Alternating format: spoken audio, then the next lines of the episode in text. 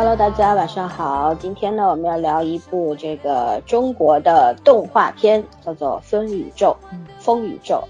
然后这个动画片呢，我们我今天刚看完，然后早上和圈圈好像是昨天看的，对吧？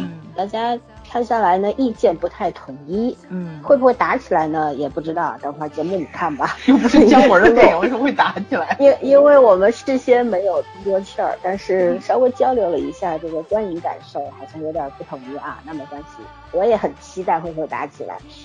然后在正式开聊之前，还是要讲一下这个广告。这广告不是为别人做，是为我们做的啊。我们有一个听众交流群，然后呢，我们每一次的节目文案里边呢，大家一定要看文案，看文案，看文案啊，因为文案里边不仅有群二维码可以刷码进入，还有很精彩的关于这期节目的文字介绍，都是我们圈圈主播非常辛苦的绞尽脑汁写的。嗯，然后如果不看的有点对不起他。然后其他的呢，我们有一些分栏目，虽然很久没有更了。但是还是希望大家去订阅，在我们的主栏目底下都可以找到的。那么还要提醒一下，因为我们现在刷码进入的是三群啊，我们还有一群和二群人员呢，还总数还没有满。一群呢可以任何话题都可以聊，二群呢主要是聊一些韩剧啊，还有一些国偶啊之类的。那么你进了三群之后呢，可以告诉群主或者其他主播。你想要进什么样类型的群，我们会帮你安排的，好吧？那广告就做到这里，我们回到今天的话题《风宇宙》。那呃，我们先来一个一句话概括观影感受吧，一句话，可长可短啊。我们请这个，因为早儿说他，早儿不是说他，早儿已经刷了两遍，三 D 和二 D 版本都各刷一遍。早儿因为本身老听众都知道嘛，早儿是一个特别喜欢。动画漫画的这么一个朋友啊，一个小朋友，然后呢，他说了，他对动画漫画的感情是不一样的，所以说呢，我们先让他来概括一下这个观影感受。嗯，我是比较高啦，我给的九分，没让你打分，当然打吧打吧。我想进你们两个人分数嘛，我打一下吧。嗯，然后那个感受的话呢，因为我先看了三 D，我看完之后觉得很爽。但是我觉得我对那个画面的色度啊，跟那个明暗度啊有很大的那个不满，所以我就迅速的又买了一张二 D 的票，我就去刷了一下二 D，然后我觉得二 D 会比三 D 要好看，所以推荐大家看二 D 的版本。然后我最大的一个感受就是，可能从动画的这个角度上面来说，咱们从一个输入国慢慢的开始变成了文化的一个输出国，我觉得这是给我最大的一个震撼。对，嗯。因为前面还有那个大鱼海棠啊、大圣归来啊那些个，但是它很多的文化的东西不像这一部展现的这么的彻底，所以我觉得这部作品够最大震撼就在这里。嗯嗯，好的，那圈圈，嗯，一句话概括观影感受是吧？嗯嗯，我觉得挺怎么说呢？比我想象中精彩。对比我想象中精彩，然后就是以目前中国动画这个制作水平来讲，我觉得真的是真的是很就是全力投入了，然后可能个别地方还是会有一点点怎么说平比吧，平平行去比的话，确实有点不太公平，但是我真的觉得还是蛮好看的。然后早说要二刷，我也要二刷，因为我当中间有一段时间。那个我有泪点嘛，然后我就把那个眼三 D 眼镜摘掉了，摘掉我发现它的那个近景是没有问题的，就是远景的那个立体效果和文字你是看不出来的，但是近景是完全没有问题的，就是而且那个你摘掉三 D 眼镜之后，那个光源就不一样了嘛，你就靠那个颜色啊，什么逼真程度啊，我觉得嗯两 D 应该蛮好看的，所以我应该把两 D 也刷一遍，然后难得一个动画片是可以就是故事基本是完整的，幽默感也是有的。啊，我我对这个剧文本还是也不是很满意，但是我觉得还挺有挺有点挺有梗的吧，这个文本，嗯，所以我肯定是要二刷一下的，嗯。分数呢？要打分吗，要打分的话就七点五。嗯，好的，打说完了对吧？那我我先打个分儿，六分，嗯，分比较低啊。哎，你及格分就很 OK 了。也也不是我要求的，说实话，我一直觉得就是说我小时候虽然我。动画漫画看的很少，但是小时候，比方说我们看西月奇童啊，大闹天宫啊，等等这一些一些动画片，二维动画，对。对，还有比如说还有那哪吒闹海啊，什么葫芦兄弟呀，对吧？他为什么我们到了这个年纪还记忆深刻？我觉得不仅仅是因为他的动画这个画风好，《天书奇谭》是我最喜欢的。对，好了，而是因而是因为他的那个文本好，他的剧本，他的故事故事性是非常强的。其实我们能记住的就是他的故事，他的核心，而不是他的画风。嗯，那我觉得这个片子我给六分是有原因的。首先，它肯定是及格的，因为它的画风。应该是什么三维还是三 D 三 D 的这个画风对吧？对对三 D 的，然后又是那种网游风的那种，因为我经常会打一些仙侠类的那些游戏嘛，它基本上跟里面游戏人物的那个呃服装是一样的，然后都是大胸长腿细腰女生，基本上都是这样啊。然后哎，反正这我我不太喜欢这种类型的这种画风，因为我觉得。属于中国的武侠类的这种动画片儿，是不是应该做的更中国化一点？嗯，汉服嘛，这类对吧？嗯，多好看呀！就我跟森森在吐槽，我说为什么搞得小头大胸长腿，亚洲人什么时候是这种身材了？画风，画风，对，他的画风对，嗯，对，太日漫效果，我就是觉得。对，我我不太知道。不知道那种专业术语应该怎么说啊？但是这个画风我有点，因为他那个海报上面跟这个有点不一样嘛。对对对啊，对。然后这是一个，但是我觉得其他的它出来的很多，包括一开始的那个呃水墨画的那个效果真的很美，包括那个饕餮出来的时候那个很宏大的呃很恐怖的那个样子，其实也画的很好。然后反正。有有缺点有优点嘛，所以说六分。然后一句话的话，我是觉得它虽然嗯不是一个特别特别优秀的作品，但是绝对是一个我觉得比较好看的作品，起码我看挺高兴的，就就这样。然后会比之前的那个三个大那个什么大护法。大圣归来和大鱼海棠三大，对吧？那三部，我觉得相比之下，这这一部这个最完整的，这是，嗯，对对。虽然故事比较讲的比较套路化，然后低幼，对吧？就是你基本上就是观音知识的那个感觉嘛。但是不管怎么样，他讲讲讲讲完整了，你知道他在说什么了，对吧？对。然后还呃，观影的整个效果还是蛮流畅的，还是挺让人。觉得有有精彩的也有惊喜的地方，那就 OK 了。嗯哼，嗯，这一句话太长了啊。好吧，那我们不换气啊，这功能还没学会。我们来请早儿介绍一下这个电影的主创班底以及配音演员，因为配音演员很重要，对吧？嗯。呃，我看了一下豆瓣上面对配音演员的简介，还认出了几个比较熟悉的那个配音演员。那我们请请主儿来详细介绍一下。早儿，详细介绍一下。风宇宙出自我国第一部 3D 动画剧集《侠岚》，它也是画江湖系列的首部电影。就这两个我都没有看过啊，虽然我没有看过，但是这个大名如雷贯耳。咱们群里有小伙伴是他的粉丝，对吧？就是包括这部电影出来之前，很多人也在讲那个，呃，就是那个画江湖的不良人，好像豆瓣评分还挺高的，八点几，我印象中是。嗯。所以说这部片子群众基础是特别好的。再加上是原班人马用三年的时间精心打造的，但他筹备一共筹备了五年，所以一共是用了八年的时间。导演非常知名啊，就是刘阔。我主要就介绍一下其他的这个班底，然后主要就是想讲一下为什么剧本这么烂的原因。他在那个就是整体的故事结束之后，是所有的主要的这个班底人员就着画面出来的顺序是这个样子的啊。执行的制片人是八营陈曦、温俊、张悬、王平，联合制片人袁媛、徐哲、张元强、李军，视效导演是徐哲，分镜导演是周飞龙，动画导演是张永强、沈岩，配音导演是楚军、赵毅。这个分的是很清，四大块的导演。嗯，然后是美术指导是刘涛、于帆，剪辑指导是江明亮、任荣振。刘洪杰、麒麟，然后是绑定指导周一博、李天伦、陈梦阳，造型指导是苏凯、吕景刚、赵小丹、秦良、李延达，技术指导是汪斌。哎呦天呐，我觉得特别像 那个新闻联播里面。然后那个技术指导是汪斌、张家亮、梁庸、何鑫、荣杰，视效指导是陆平、崔庆军、赵小丹。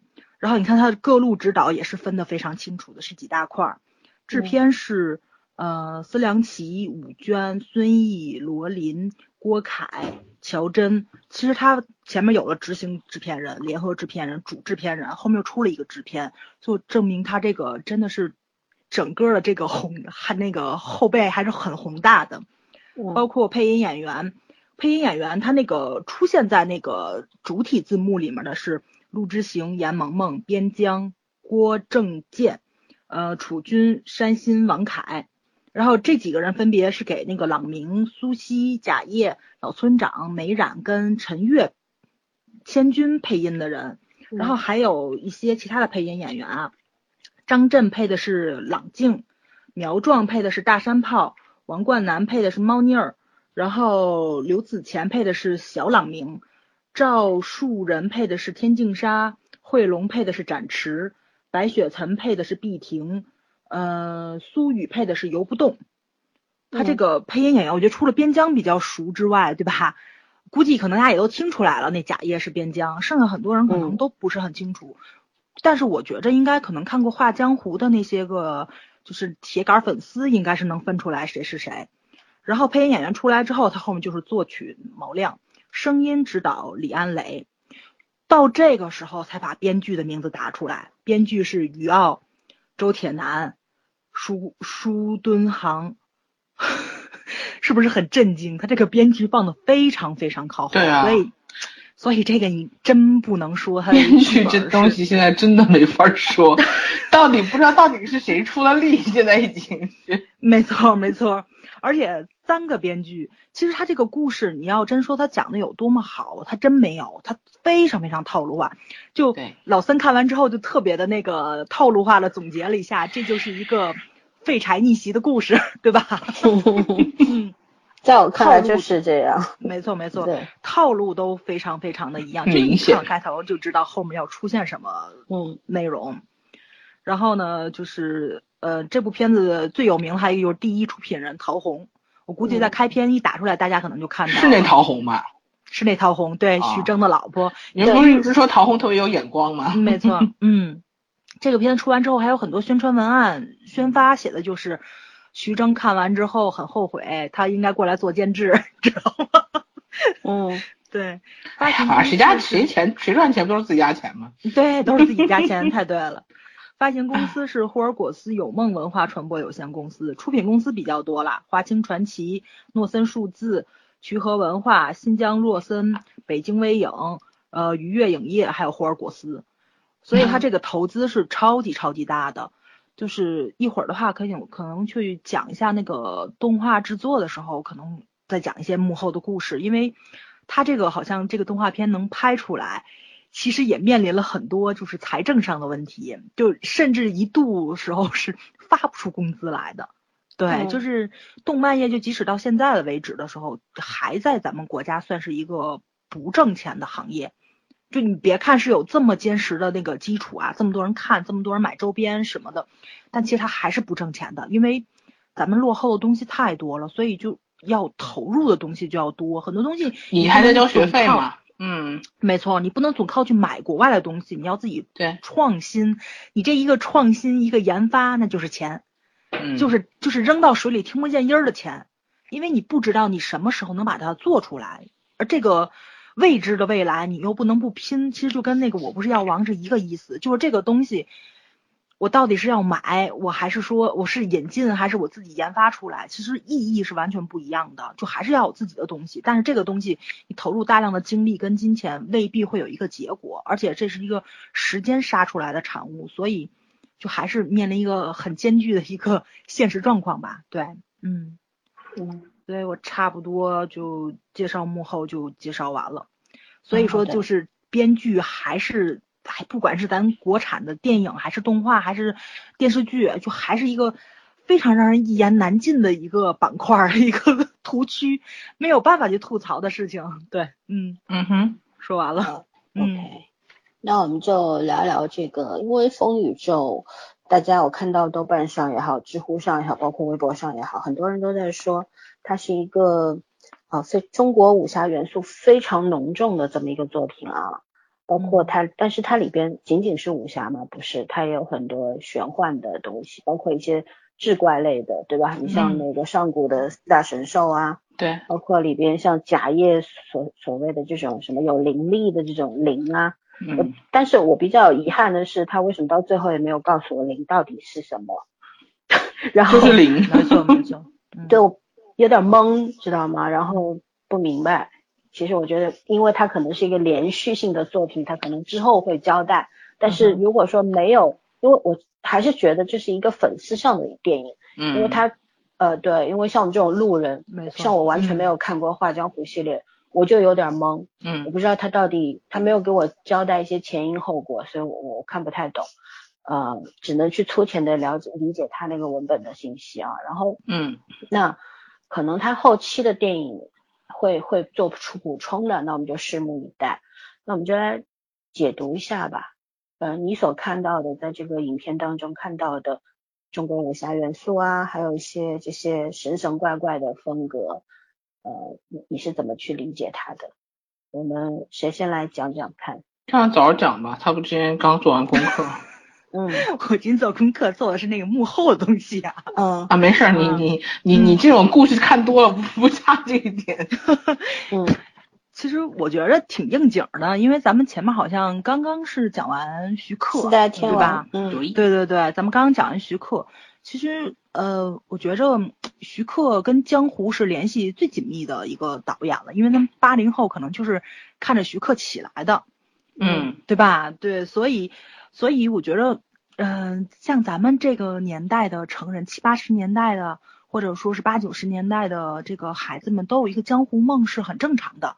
但是你要说动画这个漫画真正起来的话，其实八零后对漫画会更有感情，九零后对动画是一个刚需，就因为二次元少女嘛，对吧？二次元二次元少年跟二次元少女是现在一个。很坚实的一个群众基础，就九零后的孩子，几乎他们是离不开那个 A C G 的，就不说动画了，他们就离不开游戏，离不开网游，这是一个特别特别怎么说呢，就是一个新的一个娱乐化时代的一个产物。所以我觉着他这部动画片最厉害的地方就是一网打尽了。江湖的话，他应该是把七零后、八零后、九零后都联系到一起了，但是以一个动画的形式，而且是一个非常娱乐大众的一个电影的形式。讲出来了，呃，而且江湖这个怎么说呢？这个概念，我觉得是独处独属于咱们中国的，都不能说是东南亚。虽然就是说在东南亚很风行啊，因为金庸的小说嘛，对吧？对，嗯，它很风行。但是我觉得江湖这个概念是咱们中华民族独有的，孤本独此一家，别无分号。就是只有华人可能才明白江湖到底是什么。而且这个江湖这个词儿，就是译到国外的话。他从来没有直译过，就是江跟湖，因为老外不懂这个概念，你没办法把它直译成那个江湖，所以他就他就发现还是江湖，而且他这个概念就跟这个面子对于老外那个理解，可能也是有那么一点点怎么说？我估计就是文化差异，你没有办法。就中国人可能一说你就明白了，这个这个东西就是从咱们这个古代择水而居的这个历史，一直到这个大河文明的发展。嗯，对吧？就甚至于江湖的一些切口上，什么龙蛇混杂呀，这个词儿都是跟水有关系的，都是跟江跟湖有关系的。甚至于一些帮派的名称，它就是江湖。所以这种怎么说呢？特属于这种文化，就是要求非常高的这个东西。然后他还能讲的挺明白的，就因因为低幼嘛，对，这这这得承认，因为真的很低幼。因为导演刚开始说的时候，这部电影他定位的是十岁以上的少年能看。后来发现八岁的孩子也能看懂，就导演自己在采访的时候说嘛，我真想跟他说，您高估了，我那场电影院里还有三四岁的孩子了，都看得惊呼连连，就完全能看懂，你知道吧？他这真的是很低龄，你就完全不费脑子，而他的故事框架也也非常低龄，就是个人，你看第一眼就知道最后结局是什么，对他肯定是个 happy ending，而且他肯定是一个合家欢大团圆。虽然有一些就是价值观上的一些个个别情节上的东西，可能会让咱们看惯了好莱坞、看惯了那个迪士尼啊、皮克斯的这种人，会觉得给小孩灌输这种思想不太对，就是你会有别扭的地方在。但是这个江湖文化，我觉得可能是咱们所有年龄层都特别容易接受的一个概念。我觉得它这个武侠元素呢是特别特别好的，再加上这个神怪的这个，就是老森说这个神怪风格解读上，我觉得上上岁数的人可能《山海经》多多少都看过，你就别看那什么，就像《仙剑奇侠传》，大家都应该看过吧？什么麒麟啊，什么乱七八糟龙啊、凤啊这种东西，它肯定都是有的。它这个上古四大神兽，其实就是说白了就换汤不换药吧，或者说是，我觉得大家应该都看过《诛仙》，对吧？那不也有上古四大神兽吗？对，但跟他这不太一样。对，那个四大神兽跟这四大神兽不太一样，但是多多少少，我觉得这个东西接受起来是完全没有难度的，就甚至于像孙悟空一样，就是这个你任何的这个怎么说呢？就是那个中国人多多少少你可能都接触过，所以他的那个故事传奇，不论怎么改写的话，大概其的套路化的东西其实是完全一致的。嗯。所以我觉得真不用解读这个东西太浅显了，就是这老老老三说的低幼，就是每个人接受起来都没有难度，而且不不用解读这个东西就是非常表面化的，大家都知道的这些玩意儿。对对对对对对，所以这个，哎呀，嗯，浅非常浅，所以我觉得它特别适合文化输出，你知道吗？就给老外看，给老外去启蒙去，因为忽悠老外一套一套的。对对对，当年那个就是大圣归来的时候，对吧？就是。因为可能咱们看《西游记》就是各种版本特别多，所以我觉得就是你看的多，你要求就会多，然后你就会从里面摘那个让你不舒服，或者是让你觉得不符合咱们心目中孙大圣的那个东西在。但是我没想到放到油管上去，哇塞，老外简直那个好评如潮啊！崇拜是吧？对对对，那个来自神秘古老的东方文化，对对对对，反正搞不明白就对了。那个国外口碑可比咱国内要要好要好很多，所以这部片子我我特别想知道它卖没卖国外版权，你知道吧？但是我我这没查着，我估摸着应该会有，对，应该会卖吧。其实动画比比演员的那种输出要好输出啊，没错，而且好像他画江湖跟那个侠岚什么的就有国外的版权。嗯，他已经播了得有六七年了吧，所以我觉得国外的那个群众基础应该也不差，对，所以我觉得这个片子给我最大的感受就是文化输出上了，对，嗯，可以说是它低幼低幼的好，但是不会满足大部分这个就是已知这种文化这种风格的这种。群众的要求，但是我觉得，如果说是给那些完全没有接受过东方这种概念的，我觉得他在日本未必有这么大的那个什么啊，就是市场，没错没错，嗯，但是在欧美那边应该市场会很彪悍的，对，嗯，就反正不太了解东方东方这套文化的人，大概没错都会比较吃这套，因为你看那个，就是我说那场，我第一场看的时候三 D 版本的嘛，就小孩儿真的是。就比较震撼的场面，咱可能看的时候就就那种很淡定，因为你 见过见惯大场面了，嗯，就是就那几个小孩集体那哇，就那种惊叹，你知道，超级可爱。而且有时候他们可能手舞足蹈，容易把眼镜给打掉了，然后你就能看到家长边上家长也挺烦他们的，还给他们戴眼镜，就证明家长也看入神了，就是那种 状态。对，其实我觉得还还挺有意思的。对，嗯，小孩的那个感官是最直接的。因为他可能不像咱们似的，就是你已经既定有一个标准，或者说你有一个心理预期的那个价值在了，但他是没有的。嗯，他就是抱着一个可能我就是跟妈妈来消遣一下时间的这个想法过来看电影的。嗯，所以他的那个反应是挺直接的。对，嗯嗯，好，嗯，那圈圈呢？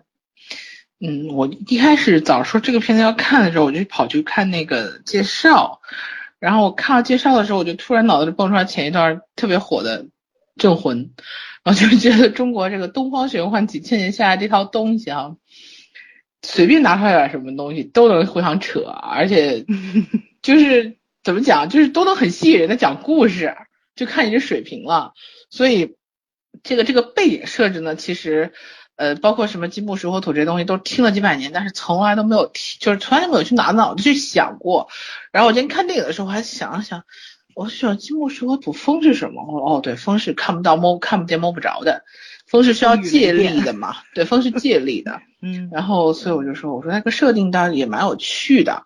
然后呢，就但是这个画面一出来，其实我我总觉得他这个画面的画风好像是不是不是一种。我看的时候就我觉得不止一种，它它前后期的有一些画面的那个镜头感不一样。我我不懂动画，但是我觉得是不一样的。它用了好多种画风，而且我还是觉得它有很明显的那种日漫风。就我有点想吐槽，知道吗？我就是觉得你整个故事讲的故事讲的还不错，然后讲的整个就是东就是说中国的这种这这这这个传说，然后但是为什么出场的主角看起来都很像就是日本漫画 cosplay 走出来的那个那个那个人物呢？我是稍微有点概念的问题，这个对对，嗯，就跟我最开始看预告片的效果看那个是真的不太一样，啊，感觉上是不太一样的，而且那个那个视效出来的时候，我也觉得确实是，其实三 D 可能还没有两 D 效果好。哎，我也觉得是，没错。对，嗯，他有意的把那个人物的五官去深邃化，然后其实我觉得三 D 没有太大意思，嗯，但是但是其实我我是怎么觉得，我是觉得这个。嗯，现代动画就是说白了，中中中国现在编剧缺乏嘛。你要剧本创作，如果以现代为元素的话，很多地方它其实真的创作不出来。你还不如让他就是翻着古古典一点的东西去翻吧。然后我觉得他只要能把现代的这种精神上的核心的东西去加进去，然后把故事讲明白就可以了。然后这个故事我觉得还蛮好笑，就是他讲的还是挺明白的。而且我我一直很喜欢编剧里面的槽点，就是他幽默感和节奏感都是有的，槽点也是，就他也是吐槽，不停的在吐槽，然后吐槽他也知道该怎么什么时候吐槽，然后中间节奏卡一下，就不要一直在这个状态里面，然后就瞬间收回来。啊，我觉得还是挺厉害，挺溜的，起码，嗯，就是这个这个这个漫画给我的感觉比较新颖吧，我当时看那个。但是归来我我也刷过，但是看的时候是挺震撼的。可是我没有想看第二遍的欲望，嗯，就个人来讲，呃，还有包括现在看那个什么，也也是被评价很好那些动动画片，我都没有第二遍要再刷欲望。但是这个片子我看还有真的觉得还可以再刷一下第二遍，嗯，就是就是 其实我是想给八分的，但是我觉得结尾太潦草了，嗯，结尾头重脚轻的感觉。导致我一下子给他降零点五分，就是我觉得他妈的故事和和他那个女朋友的故事讲都，你说他妈的故事，怎么讲比较合适？他妈妈的故事，梅姐的故事，梅姐 母亲的故事。我刚想说梅姨，后来觉得串场了，嗯，梅姐的故事。然后就是包括他那个那个女生，就那个那个伶俐的那个小姑娘，她的故事就太潦草了，对，小燕太潦草了，所以我就这是要拍续集吗？就是也可能吧，但是但是就算是续集，这个也完全没有没有梗留下，所以我还是觉得，嗯，而且包括那个什么，呃，其实我觉得这个这个剧有有一点特别想说的，就是他给他爸那个人物塑造的很好，是唯一一个没有正面出场但是塑造很好的一个人物。啊，就是这个小男生的性格这么好，是因为什么？然后这是很好一点，但是但是整体来说后面太潦草了，所以所以我觉得我只能给七点五分。如果他收尾收的稍微精心一点点，或者是或者是多想那么一点点的话，我觉得八分是可以的。嗯嗯，OK，那就是为什么我会提这个问题呢？嗯，但是我我一直觉得，假如说《风宇宙》是一个讲江湖的故事，对吧？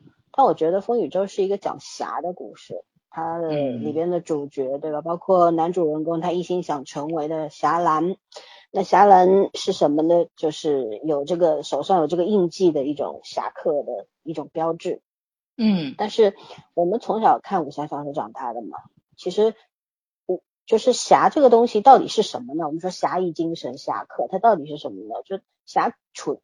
它可可能会出现在哪些地方？比方说有江湖最熟悉的江湖人士，对吧？江湖当中的那些啊有义气仗义的，然后出枪扶弱的人，也有绿林绿林好汉嘛，对吧？绿林好汉的话，你你能说他都是坏人吗？对吧？就道义有道，我觉得也有侠客精神。包括风尘，其实红尘当中，就风尘女子里边也有很多比男人更强的那些，对吧？虽然堕入风尘了，但是。活的跟英雄一样，你比方说像明朝的柳如是啊等等啊，你能说他没有侠客精神吗？包括还有又风流但是不会下流的楚香帅，对吧？那他又是一个另外的一个代表人物。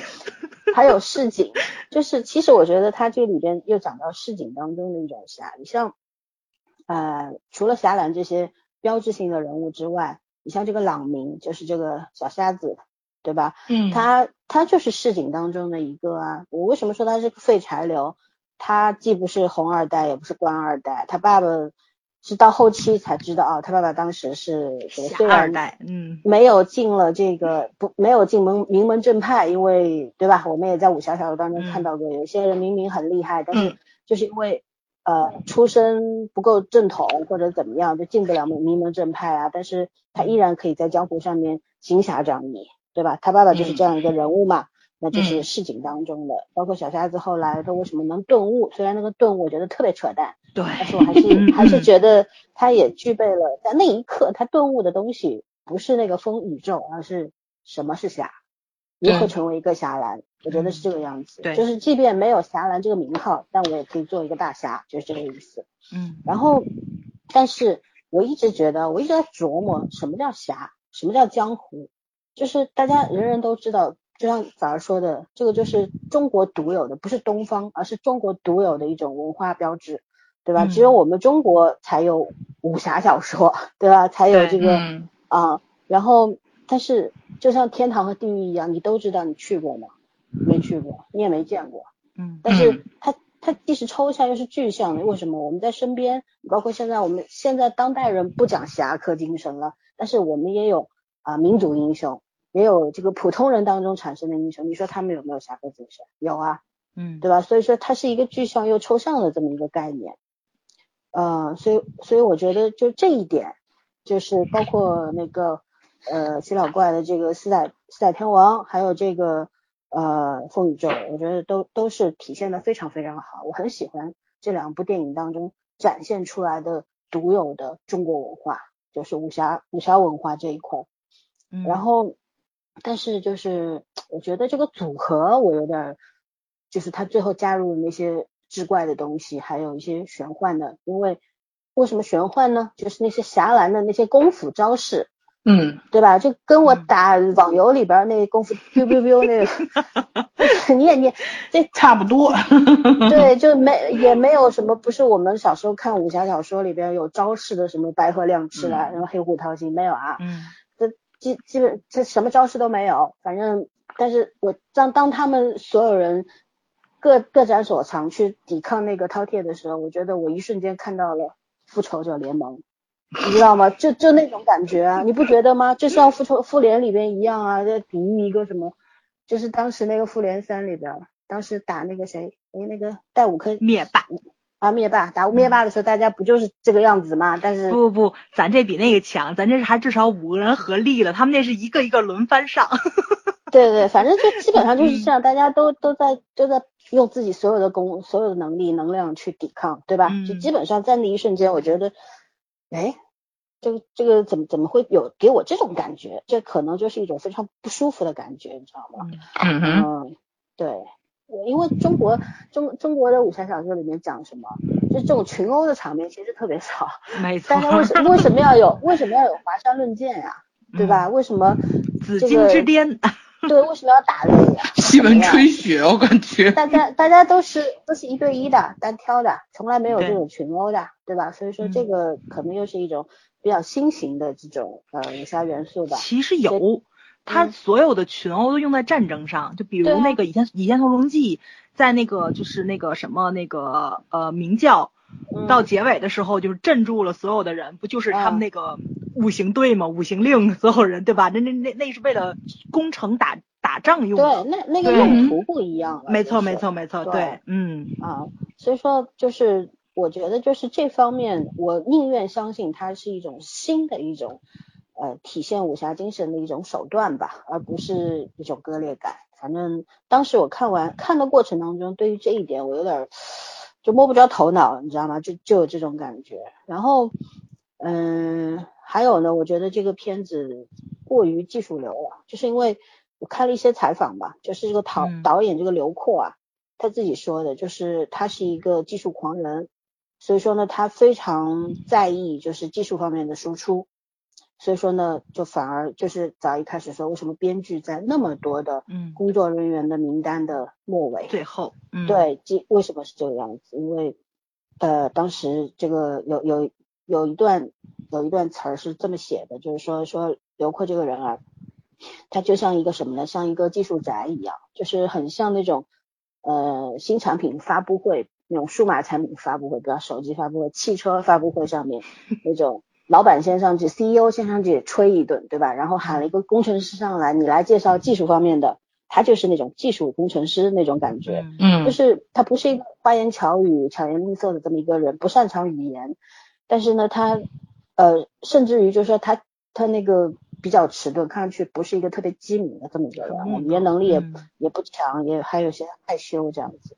但是，一旦讲到这个产品上面的产品内核的时候呢，他就不一样了，立刻就开了像开了挂一样那种啊，立刻变得非常有自信啊，然后。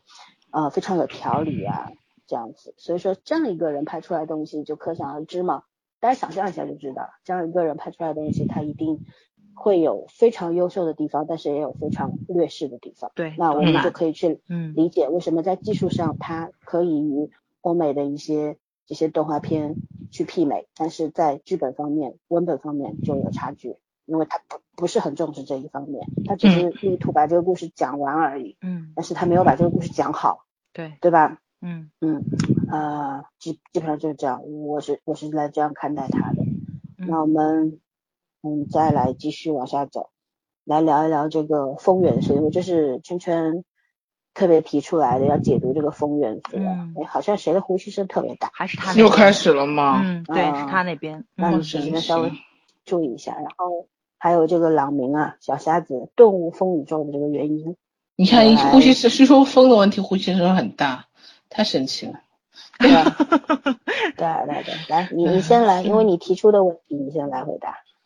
对啊，因为因为其实我一直开始说哦，那个五行元素嘛，长就金木水火土，后来我说好像应该也有金木水火土风，为什么有风呢？后来其实我真的没有想过这个问题，虽然从小听到大这种这种就是已经成套路的东西。你这你这是出出来电影第五元素 风啊！然后我说这风算什么呢？后来 想想，我突然想起前两年看过一个片子，那里边有一句台词：“谁能抓得住风呢？”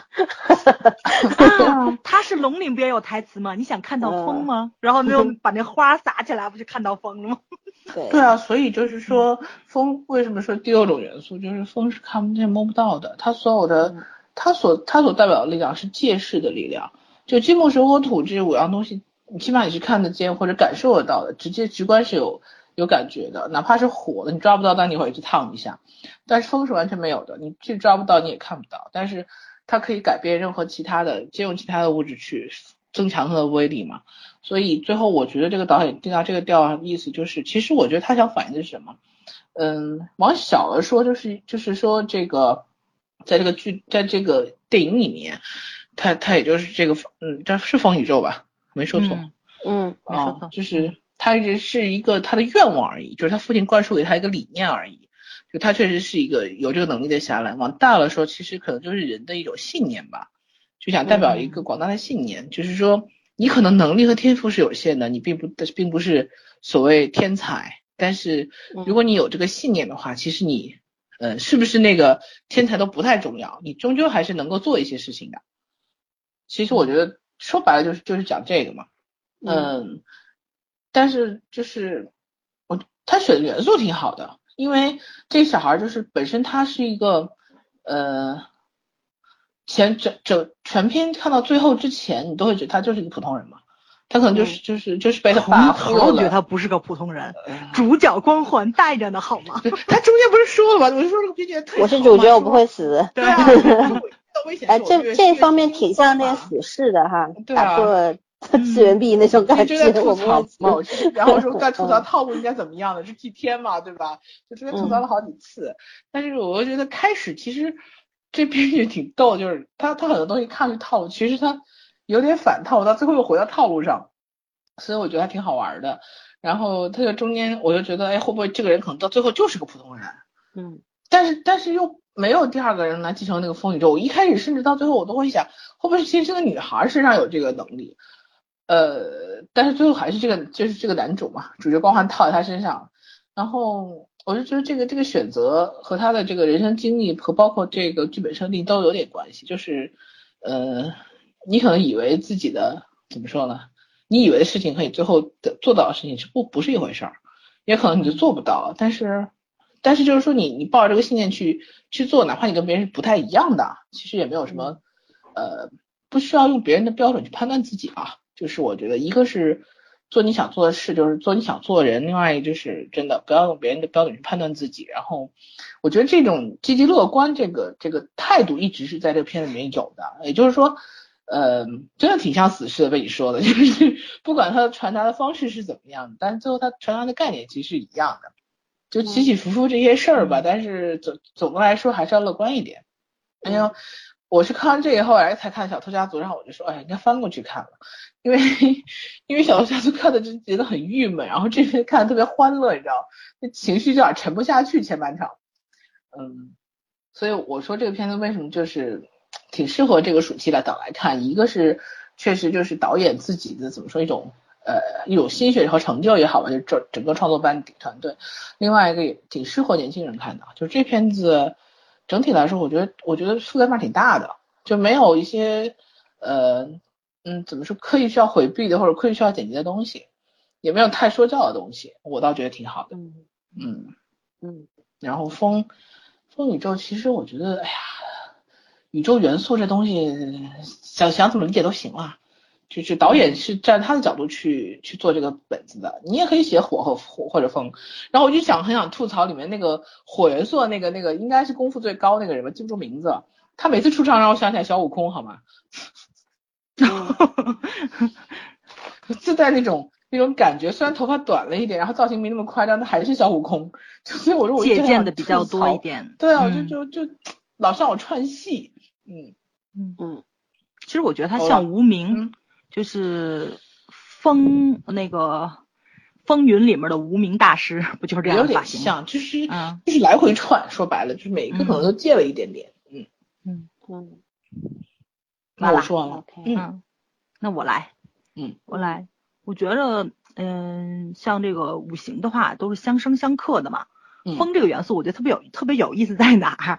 它可能跟任何一种元元素都有那个加持的作用，比如说像沙尘暴，对吧？海啸、山林大火，所以它就是全部都是在借助别的力量发挥发挥它的威力。对，所以它才能封印那个穷奇，就是因为这个五个元素它封不住穷奇的时候，风宇宙出来了，它把所有力量都提升了，它把穷奇给封住的。所以我觉得你从这上面也讲得通。这是挺厉害的一个地方，甚至于他爸爸后来用那个陀螺把那个饕餮给元神给暂时封住了。嗯，对，只用了风一种元素暂时封住，但他爸把命也给搭上了，这这个是肯定的。就是你能看到这个风，他自己可以生出来，他不需要其他五行去生它，它它它它它就能生出来，它也没什么东西能克它，所以我觉着啊，对。因为你看到现在为止，他没有讲这个，就这个风它是自己起的，自己停的，他没有克他的东西，五行是能互相去克的。嗯，所以这个我觉得他到现在为止，只讲了这个风雨症好的一方面，他还没有讲风雨症差的那一方面。我觉得这个就跟这个世界上，你既然是有了元气这个正能量，它又有了灵这种负能量。对吧？就跟咱们看那个星战是一样的，星战一直一直在讲原原力的平衡，一直在讲原力平衡。我觉得他的那个价值观是特别正确的。这个世界上就是有善又有恶，所以我觉得这部阿凡达的时候你记得吗？我当时就说阿凡达每次他们要吃饭之前都要祈祷一下，就感谢这些东西转化为我的能量的一部分嘛。其实都是在讲守恒嘛。对对对，就是。这部片子，我觉得风宇宙价值观最大的问题就是他把这个灵，就是老三说了，到结尾没讲清楚到底是什么，邪气还是什么的。对 对对，他不止没讲清楚它是什么，他连它的意义都没有讲清楚。对，就出现来龙去脉都讲。灵这个东西，你真的是必须要消灭的吗？就是就到最后一刻的那个谁，就是那个呃那个苏西，就是那个小妖孽，嗯，他必须要自己死才能把这个灵化掉了。就为什么他不能用自己控制住这个灵，然后去打败贾叶，跟贾跟贾叶同归于尽呢？我就有时候我觉得他这写剧本的人，就是你为什么就不能拐个弯去想呢？就是灵这个东西就真真的不能控制，只能被控制吗？所以不能，嗯对，等会我帮你补充。对对对对对，所以。他的那个就是那个价值观太单一了，我觉得他不像，就是说，我觉得还是不成熟啊，就还就还是那个，就是在那个概念设计上，剧本的概念设计上非常不成熟，他不重视这一块儿。最主要的还是这个原因，因为你可以借鉴的东西太多，就像刚刚我说星战的原力，对吧？就甚至于就是那个什么，咱就不说漫漫威也有，漫威的那个当他们在那个探讨那个。呃，索科维亚那个就是那个法律协定的时候，当时那个幻视不属于一一一大段话嘛？当钢铁侠造出了第一个铠甲的时候，整个世界的犯罪率飙升。为什么？因为就是因为他在炫耀科技的一个发展的时候，很多恶势力，然后因为新技术的开发，他也在作恶。所以就是当你这个正义的一方，你有新的东西出来的时候，邪恶这一方势必会变得强大。所以就是当时幻视说那个理论嘛，就是我们一定要监管超级英雄，就在这里，就是你抑制了正能量的一些那个就是迸发的时候，其实相对的你也是在在把恶的那个那一方面压出来。嗯，对对对，就是他这个正邪方面的一个较量的这个东西是有的，但这个故事是完全没有的。嗯，这个故事恶就是恶，而且这个饕餮。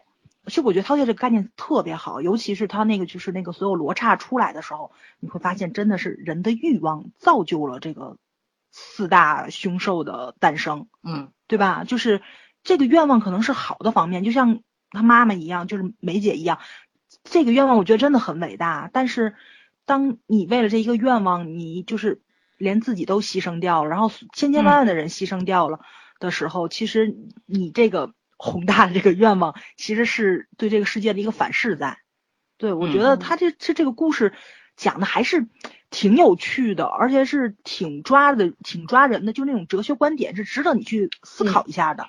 但是最后就老三那个那句话，这个零他没讲清楚，就彻底坍塌掉了这个世界观。对对，特别特别可惜，就就在这儿了。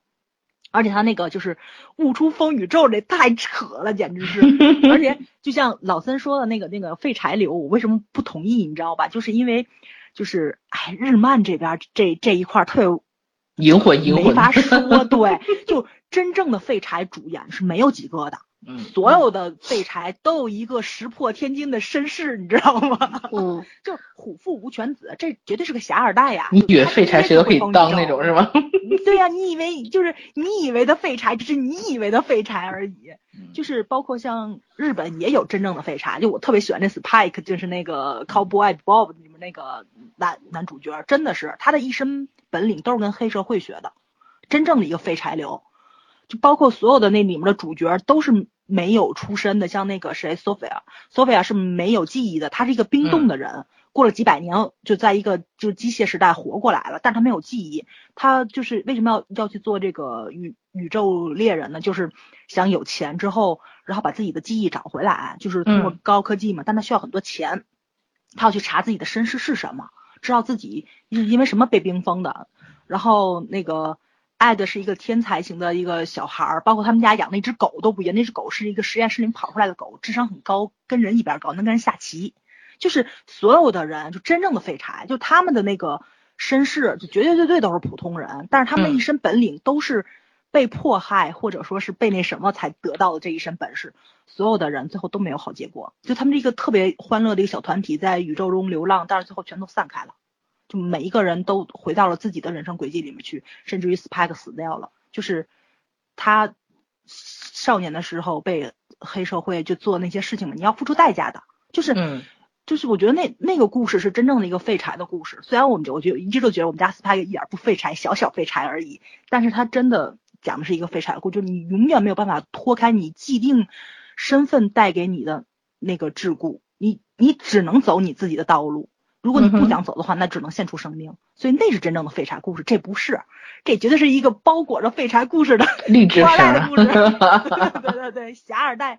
所以你说他那顿悟，他就那个就就更 bug 了，你没有办法，因为他就就通过自己身份背景去顿悟出来的这个东西，他爹给他的，就是他的那种无上荣荣光是继承下来的，没有任何参考意义跟那个复刻的价值，就是所有人别学。所以我觉得就是这个，为什么这个故事写完了之后，就很多人很气愤的去写嘛，就是自残、自杀这个东西，你让一个这么小的孩子去看，觉得到这个时候才能变成真正的侠岚，这是一个特别不正当的、不健康的价值观。嗯，对，所以所以我是很赞同的，因为大多部分的日本动漫其实都是这种流派，都是这种假假废柴流。所以你看的过程中，就是怎么说呢？可能，哎呀，就是我们属于青少年时期去看的，不像可能是现在可能电影没有分流嘛，甚至于五六岁的孩子就被家长带进电影院去看这种东西，有一些家长担心的就这种成分在。所以我觉着还是得需要再大一点儿，这个东西必须跟皮克斯学，必须跟那个什么跟迪士尼学，因为你是拍给孩子看的，就很多这种东西应该大人过滤掉，编剧过滤掉。然后你的制片人过滤掉，你的监制过滤掉，你不应该您放出来之后让家长去过滤这个东西，对吧？就是对老三说的，救救家长，你把这个分级制度快点提上来，我们也想就是安安心心的看没有剪辑的东西。救救成年人，没错，救救成年人。我们需要这种东西，就是我们咱们自己看的时候，咱们知道他为什么要把眼睛弄瞎掉，他为什么要跳下去，他那因为你没有退路了，对吧？就是。就是已经义无反顾的，我要去尝试一把，拼一把，然后死马当活马医的感觉。但是他拼对了，他走对了。但是这种义无反顾的东西是不能让孩子们去接触到的。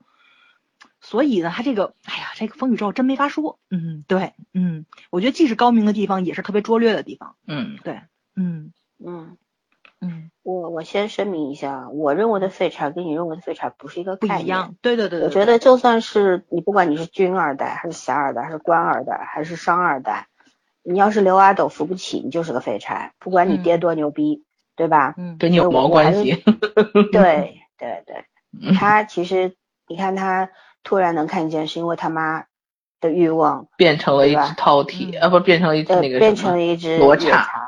罗刹对，嗯，然后他捡到了那个陀螺，然后所以说呢，他拥有了很多呃不一样的东西在身上，也遇也遇上了奇遇，对吧？所以说他借助外力的东西比较多，而所谓顿悟呢，那那个顿悟就是突然之间你好像就知道啊，我睁着眼睛看得见的时候我悟不到，但是我瞎了我就能悟到，那我就想问了。嗯，那我平时跑不过刘翔，我把腿剁了，我就能跑过刘翔。网上这种这种言论我看了，对，我就这么想的，我就觉得这不不对啊，这个说法，这个逻辑是不通的，对不对？嗯。因为就算是你你要说的话，那等于他说的是睁眼瞎了，那你只要眼明心清也是可以的，是可以并存的呀。为什么一定要就可以了？对，为什么一定要眼盲心清呢？这个逻辑我是不认可的啊。然后，呃，补充一下，就是反正你们这个风啊，还有什么？都讲的差不多了，那我就讲讲这个他那个里边关于这个饕餮啊、罗刹这些这些东西。因为饕餮呢，我们也知道它是那个四大神兽嘛。然后四大神兽就是天神。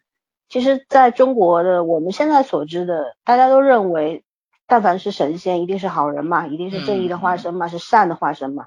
但实际上在啊《山海经》里边，在一些这个古典的文学里边啊。天神他是没有绝对的善恶之分的，呃，管理层一都是用来平衡这个嗯 两方面的，对吧？没有什么绝对帮你或不帮你啊，可以借鉴如今的各国政府都是一个意思。然后，那饕餮它是以什么为为食物呢？它是要吞噬大家的这个欲望，然后呢，它是饥不择食的，它什么灵魂。对，所以他在古典的文化文学当中呢，一般就是来影射这个贪婪和黑暗的社会势力。嗯嗯嗯，所以说他为什么在这个电影当中成黑暗的欲望？嗯，对他可以被假叶这个呼唤出来啊，然后啊，但是也很所谓圈圈所谓的。头重脚轻就在这里了，嗯，对吧？他还没干嘛呢，我还希望他出来，对吧？先 先灭掉镜头挂了，对，直接就被那个小小瞎子给给封住了，这太扯了吧？你你你好歹打一会儿嘛，对不对？什么都没干，也挺失望的，就是打起来一看，离中离那个中场结束只剩三分钟了，对。然后这里边这个就是罗刹嘛，这些由人变成罗刹，他们。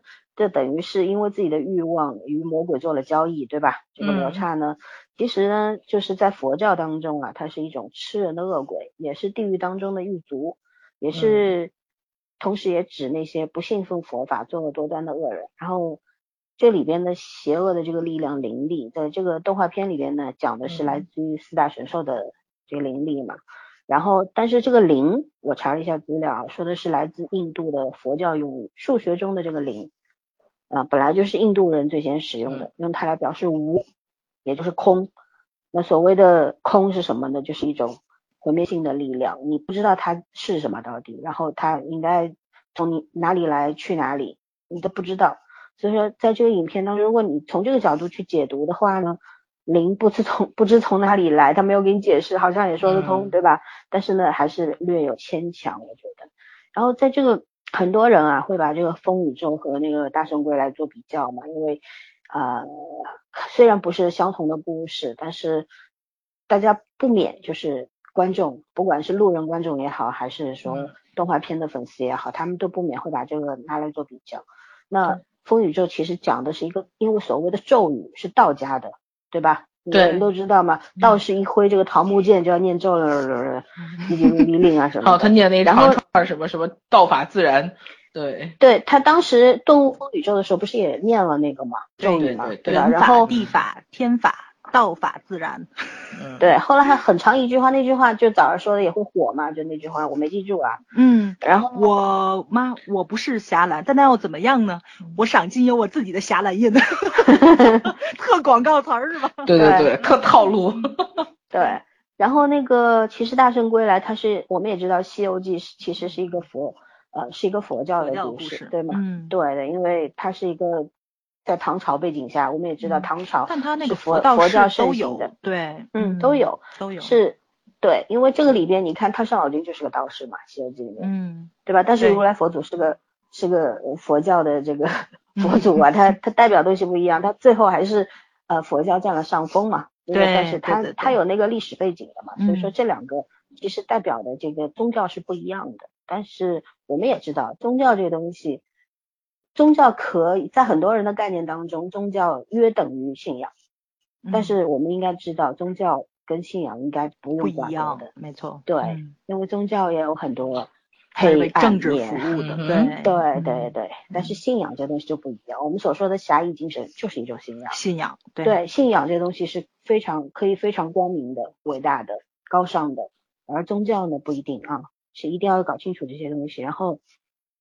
基本上要补充的就是这个样子，然后他这里边我们看到就是小瞎子一直说的这个手上的这个，他是被爆竹电出来的，对吧？炸出来的五个印，但真正的霞岚风印是什么？就是五个太极阴阳图融合而成的印记嘛。嗯，你们也说了，五个太极阴阳图什么？金木水火土五行嘛。然后风宇宙一直强调，风是独立于五行之外的力量，五行相生相克，然后相互作用而产生万般变化。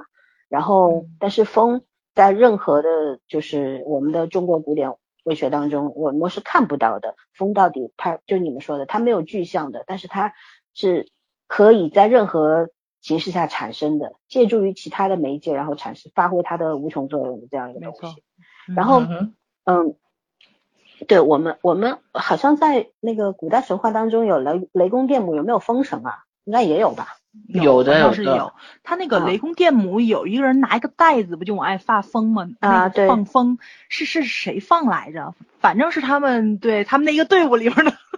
对，嗯，好几个呢，对吧？出来对，反正好像是是应该有个风神的，我记得。嗯。然后，但是风这个东西就是独立于在五行之外的东西嘛，因为它是无法被束缚的，就就是电影台词当中某部电影台词当中说的：“谁能抓住风呢？谁都抓不住。”对吧？它是，而且我觉得风这个东西其实是一种比较，怎么去说呢？就像很像那种，嗯，对它难以捉摸，有点像我们这个大家都都以前津津乐道的说那个气功治病，你见过气功吗？就像是中医讲经络，大家都在讲，谁能看得到？拍不到，摸不到。对，就它特别形而上的一种东西，然后但是那个看那个它是龙，我觉得它那个讲的挺好的，就龙能看到风，为什么？因为龙需要飞，它跟就是跟御风飞翔嘛。对对对对对，就是人看不到，因为人不会飞，所以我觉得它这个概念找的还是挺有意思的。对，嗯嗯嗯，是的，所以说嗯，还是要如何去解读风？我觉得风这个东西。呃，确实很很恐怖。我我有时候有时候去，我们有时候去那个坐出差嘛，坐船要经过那个东海大桥，然后旁边不都是在那个东海里边好多好多那种大型那种风力发电的那个风车啊。嗯。我我觉得那个巨大的那个铁疙瘩是怎么转起来的？而且几百个、上千个竖在大海里边，然后在那边转，同时转是挺吓人的。嗯。对，就真的觉得风是一种很恐怖。包括我们小时候看过一个美国电影叫《龙卷风》。嗯，对，对吧？还有刚刚走的云雀台风，对，风风这个东西真的你是摸不着，但是它的杀伤力可能就是毁灭性的，对对对，而且你无法掌控，人类是永远掌控不了这个东西的。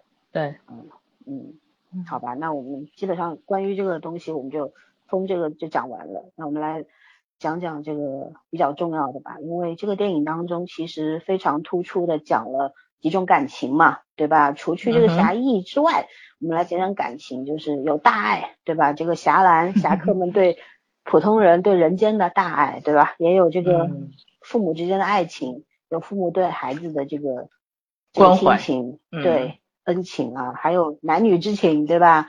等等这些情。刚刚圈圈在录节目之前说要重点感谢一下爸爸，因为这个最后写了一条要写感谢感谢父母，嗯嗯对，就白月光嘛，没有办法，嗯对，来聊聊呗。其实其实这个东西啊，这个话题我一直不太愿意聊，因为怎么说呢，就有有一种那种你越是亲近的，近乡情怯是吧？对，近乡情怯的那种感觉。嗯，你你们来聊吧，关于这个电影当中的。人和人之间的这个，我们思思同学不走煽情路线，所以不会聊。主要我比较冷漠，都是用行动来讲话的。嗯嗯，来谁来？我其实就是觉得那个，因为我中间就哭了两次嘛，一次就是他妈妈就知道真相的时候，就是他妈妈那只饕餮就变成一只饕呃呃不是饕餮，就变成一只罗刹嘛。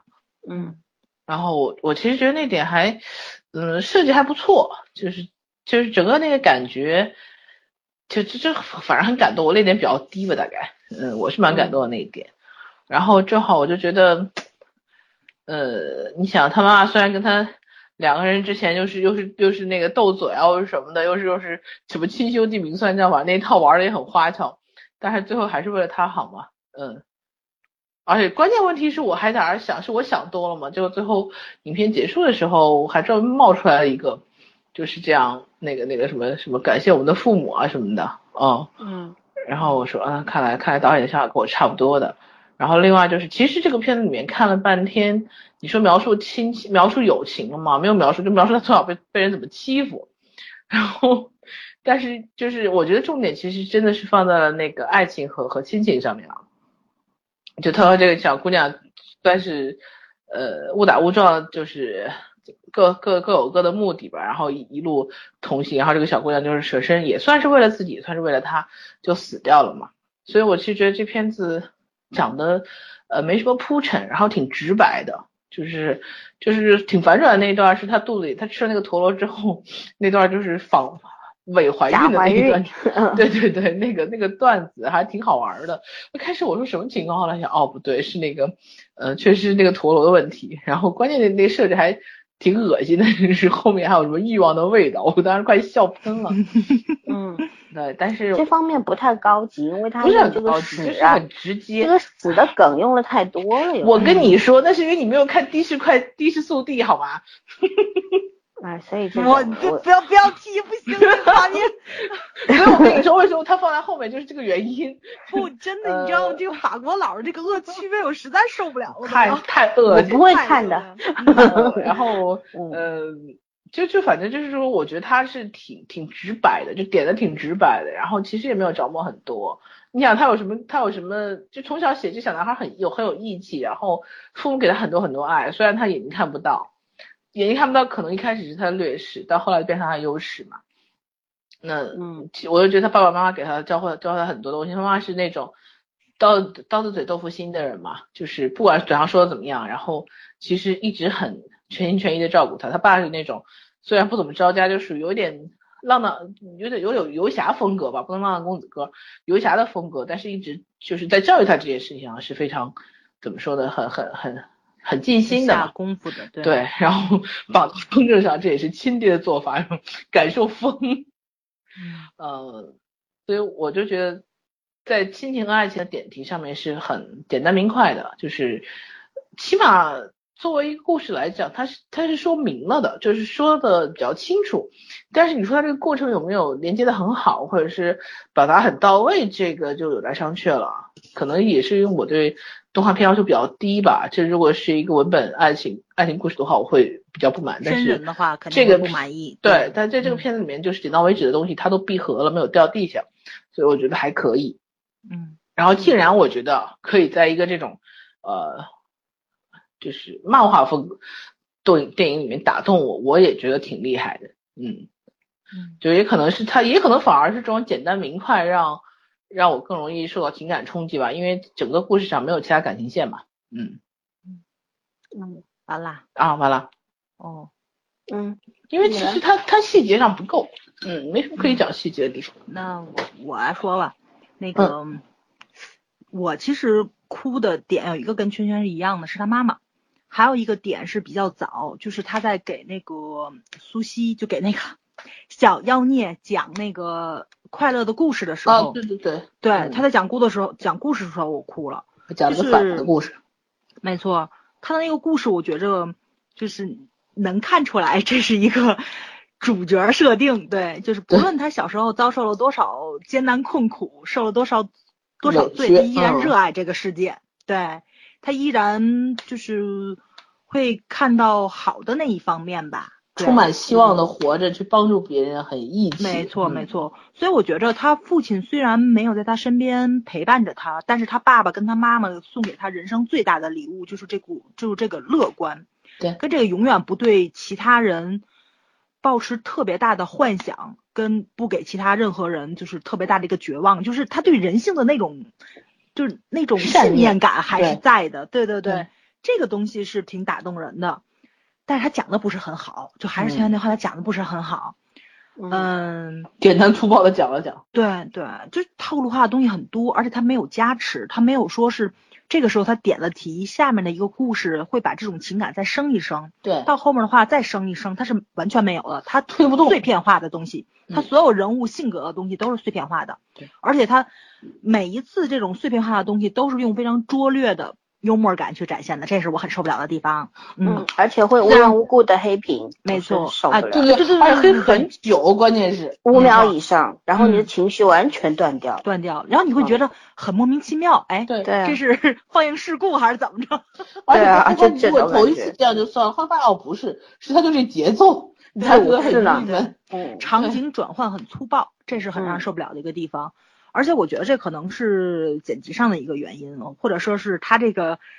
哎呀，他这几个导演，对对对，他这几个导演整合上有有一点点问题。嗯，对，统筹没统筹好。没错没错，但是那个看的过程中还是挺好的。我特别想讲两个村子，我觉得挺有意思的，就是他小时候生活的这个村子。对，那个村王富贵儿。他那个从小生活的这个村子，其实我觉得没有给他什么快乐的记忆。我觉得就甚至于到结尾的时候，都让我很崩溃。就是因为就是那个他煽情嘛，所有的孩子把左手伸出来了，掌心有一个霞蓝印，但是那个霞蓝印根本是假的，嗯，不是他当时做那个假的霞蓝印，是真的霞蓝印，就所有的孩子掌心印的那个印都是真的霞蓝的那个印，你知道吗？脱胎换骨了，对，完全扇不起来，我当时看都傻了，你知道我第一次看时，我说说是我没没看清楚，因为他很多人都给的不有大人嘛，大人掌心是没有霞蓝印的。然后等我看二 D 时候，我特意看了一眼，对，小孩伸出来的时候，手里面那个掌心用的不是他的印了，他当时刻的下来印是他自己掌心的那个疤的那个烧的疤，嗯，对。后来下蓝印就是那个真正下蓝的那个，就是老三说那个金木水火土五行的那个下蓝印，所以我就觉得这也是一个非常大的 bug，嗯，就是第一，这个这个他们这这叫什么九成宫还是什么？是叫九成宫吧？九成宫里到底有？哦，九宫岭，它九宫岭到底有没有霞蓝印这个东西往外卖，对吧？这个这个这个周边产品有没有是一个未知数，对吧？然后估计可能是市场上迅速仿冒了它的那个印，还有就是那个你用了一个不是他造过来的霞蓝印，你怎么体现出来这个人物在村子里面就是孩子们依然喜欢他这个点？你是你你是完全展现不出来的，所以很莫名其妙，你知道？我觉得还不如不出现这个煽情的动作，就完全是一个减分项，反正是我受不了。就是这是一个怎么说？这是一个恩将仇报的故事，哎，不能怎么说，这叫什么来着？以德报怨的故事。这是一个以德报怨的故事。他从小这个村子里面就不快乐，唯一爱他的人只有他妈妈，然后他还要保护这个村子，这这这这绝对脑子，这侠之大者。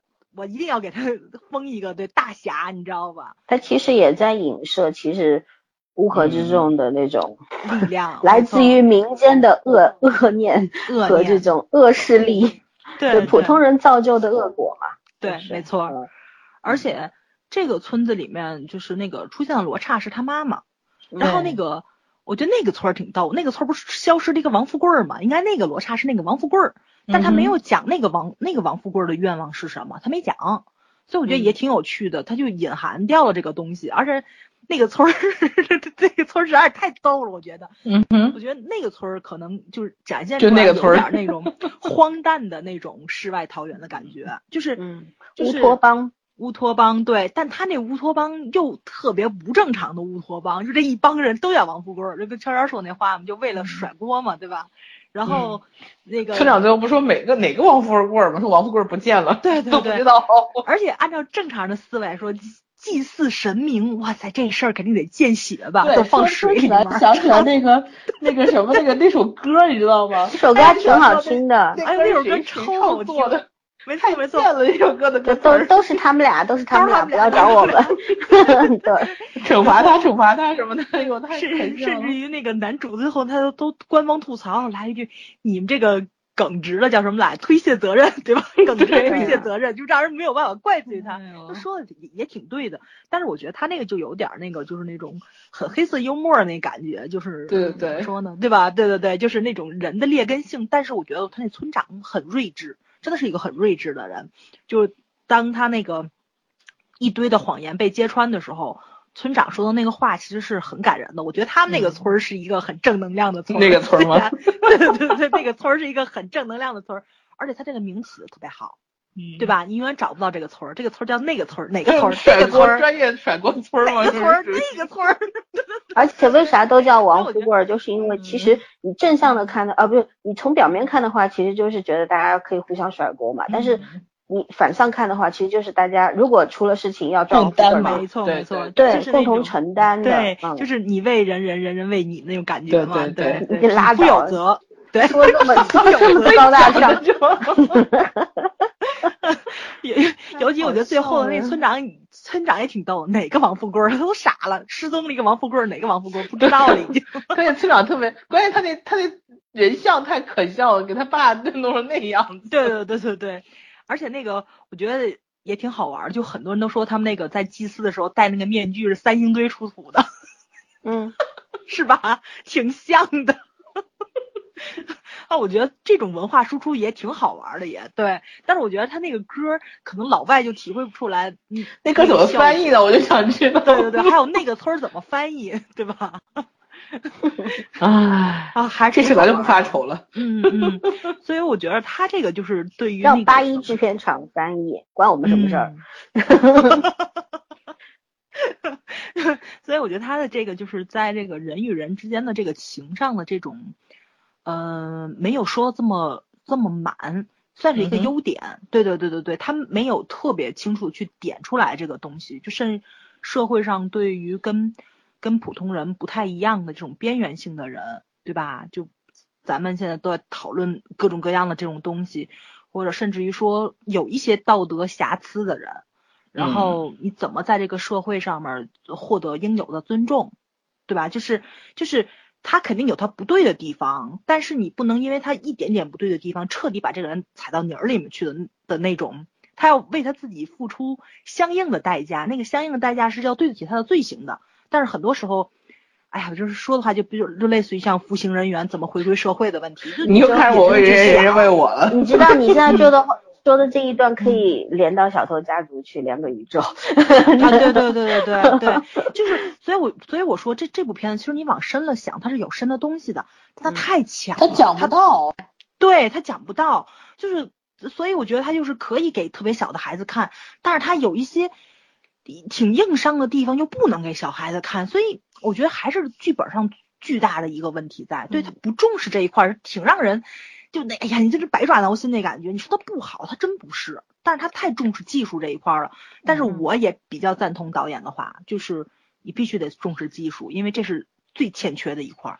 但是但是故事性和剧本还是最重要的呀。没错没错，但是他这个剧本上的问题真不是一朝一夕的。这个东西我说完了就天赋问题，而且你不只是他缺，整个市场都缺。我说句不好听的话，皮克斯又怎么样？出来那《超人总动员二》，你跟一比，差飞了吧？就他就连这么老手的人都能出现这么大的播出事故，就有那种癫痫的那种光光敏反应，我就这这不可思议都。所以你要这么看的话，这这真的这是我觉得是全球性问题。对你找不到特别优秀的作品来代表近十年或者近五年的这个一个成就，在不只是技术上的，还是这个，哎呀，这怎么说呢？就是这个创作上的，他没有。你包括技术发展太快了，人的这个审美跟不上。你就像老三看完小小的，老三说特别好。我给的一个评价就中规中矩，不中规中矩就就是就是一般好。为什么？因为我是跟导演自己比的，他那个进步，他他原来就很高，对吧？他那个水平就很高，你跟他自己比有进步，但真不是说那种质的飞跃，哇塞，就特别惊艳那种，他不是。但是你说要绝对跟这片儿比，那那肯定要好的不是一星半点儿。所以这个东西你就得跟自己比，你没有办法。对，嗯，每个人被戳的点不一样。不是小偷家族的话题，回头我们继续再聊。继续说。但是但是但是，我觉得它确实是质的飞跃，这点我们看法不一样。没错没错。我们就下回聊，好吧？嗯。你继续讲这个风宇宙。嗯，然后从义气上走，我觉得挺有趣的，就是那那个三个山炮帮挺好玩的，就他们先是跟踪那个小瞎子，然后突然间我回去跟我妈洗脚，再一回头俩人就没了，然后当时我就跟我妹说，真讲义气，就是对吧？对。就是他们三个人的那个义气，其实也是很塑料情的那种。然后包括那个谁，就是那个，就是他其实这个他这个讲情的方面，我觉得对挺好的地方，就只有这个父女亲情这种血缘的这种维系上了。很多地方情讲的并不是很深入，甚至于就是那个谁，就是那个。九宫岭他们那一批人的那种战友情，哎，也讲的挺 特别白目那种感觉，就是一句话好了，一目了然。对，就是我就给你个设定，就是他们生死之交，觉得最后你要接受尾巴特别扯淡嘛？就是扛不住了，那也得那就去死吧，就这种感觉，你知道？对对对，哎，所以说就是他就是浅白的东西太多了，那么一点点，对，就还是剧本上的硬伤，没有办法。就尾巴最后是那种感觉，不是一个导演拍的，我的这种感觉。哎呀，对，几乎算是没有高潮吧。嗯嗯，最震撼的东西提前出来了，我就觉得他妈妈就是他妈妈，就是控制住了自己那种向饕餮奔去的那种欲望，逆流而上去找他儿子的时候，所以我觉得最后那个谁，就是那个小妖孽能控制住灵，就在这儿了。因为当你的感情到一定地步的时候，就这种逆天的东西如果存在的话，你是绝对能控制的。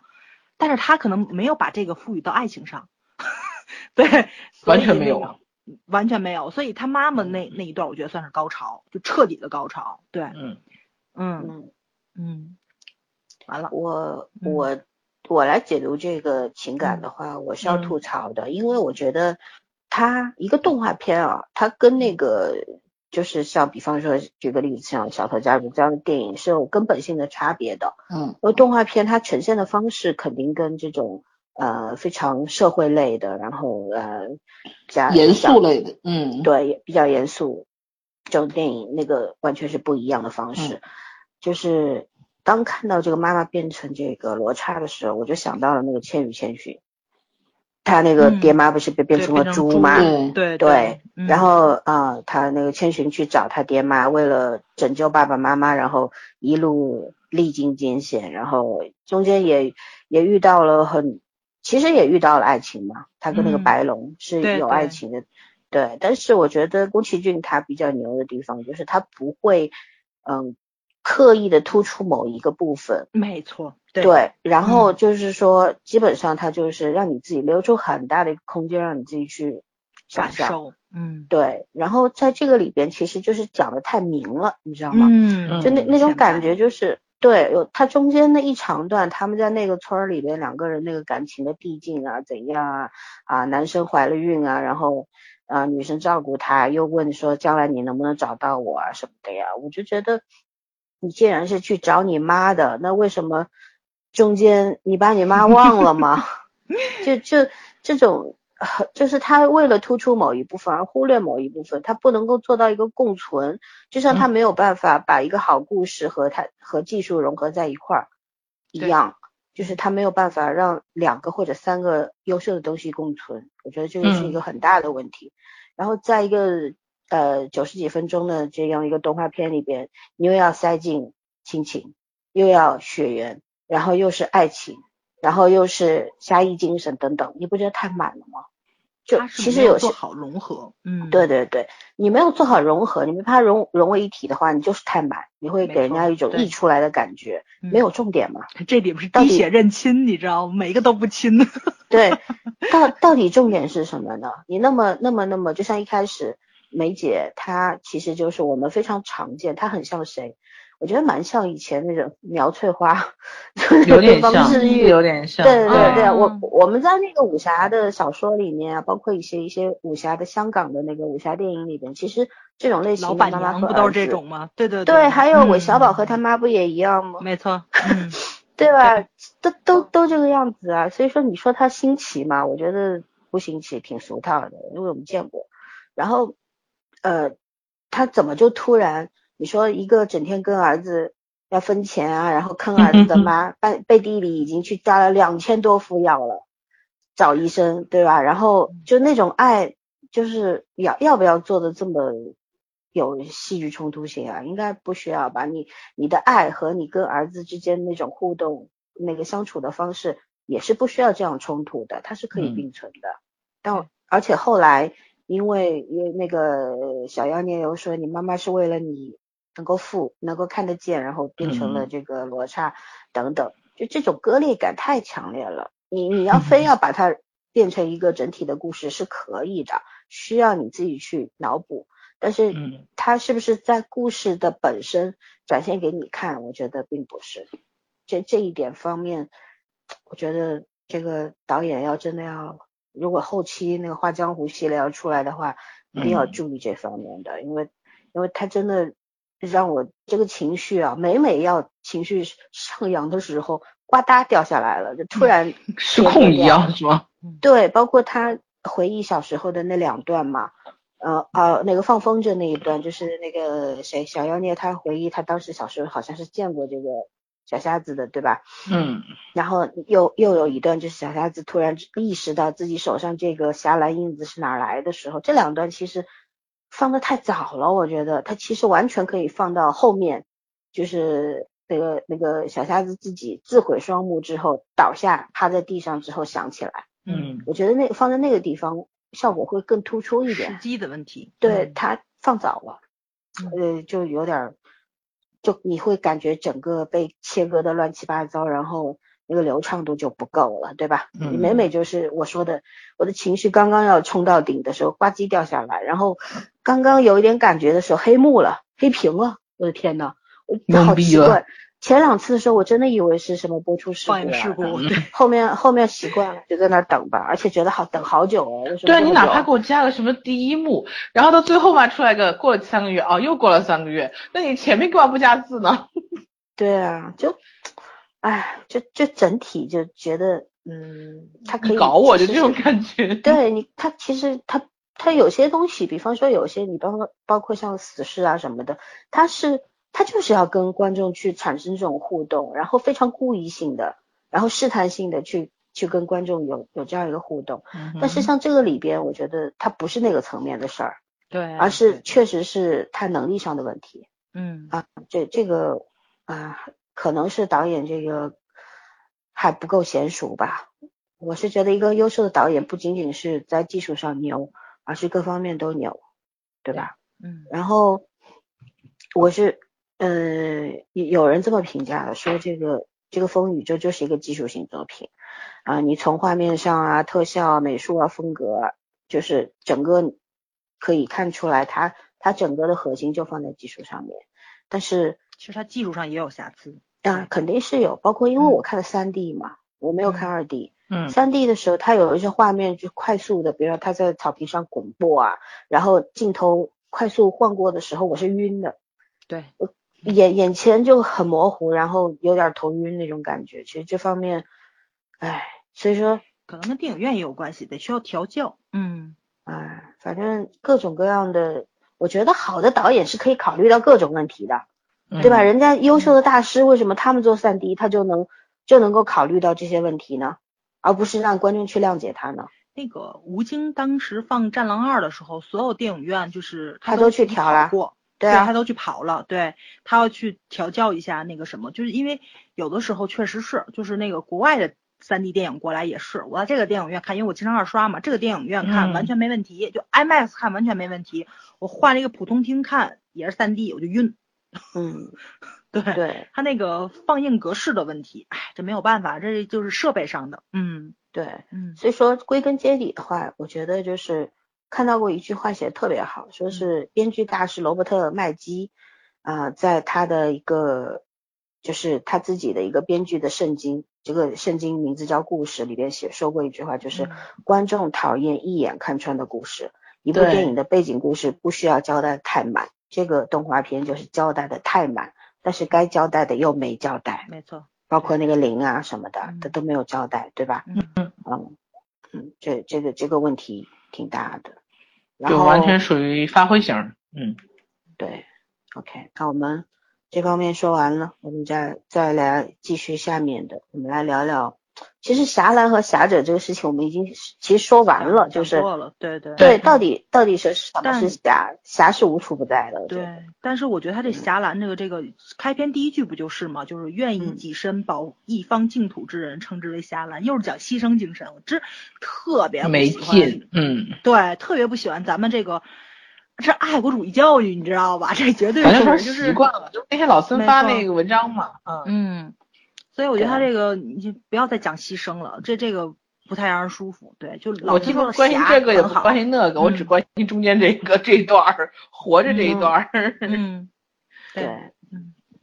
就他可能也是要做出一个侠岚和侠真正呃，就是所谓侠对和侠岚的一个区别。侠岚是一群被赋予了使命的人物，就跟我们现在的军队一样，警察一样，嗯，他是一个特殊的机构了，已经，对吧？他可能还得到了这个政府的支持，呃，等等。然后他是每他是他是必须要去完成一些责任的。然后当这个灾难出现的时候，必须要就像我们的解放军战士一样，洪水来了得跳进去，嗯。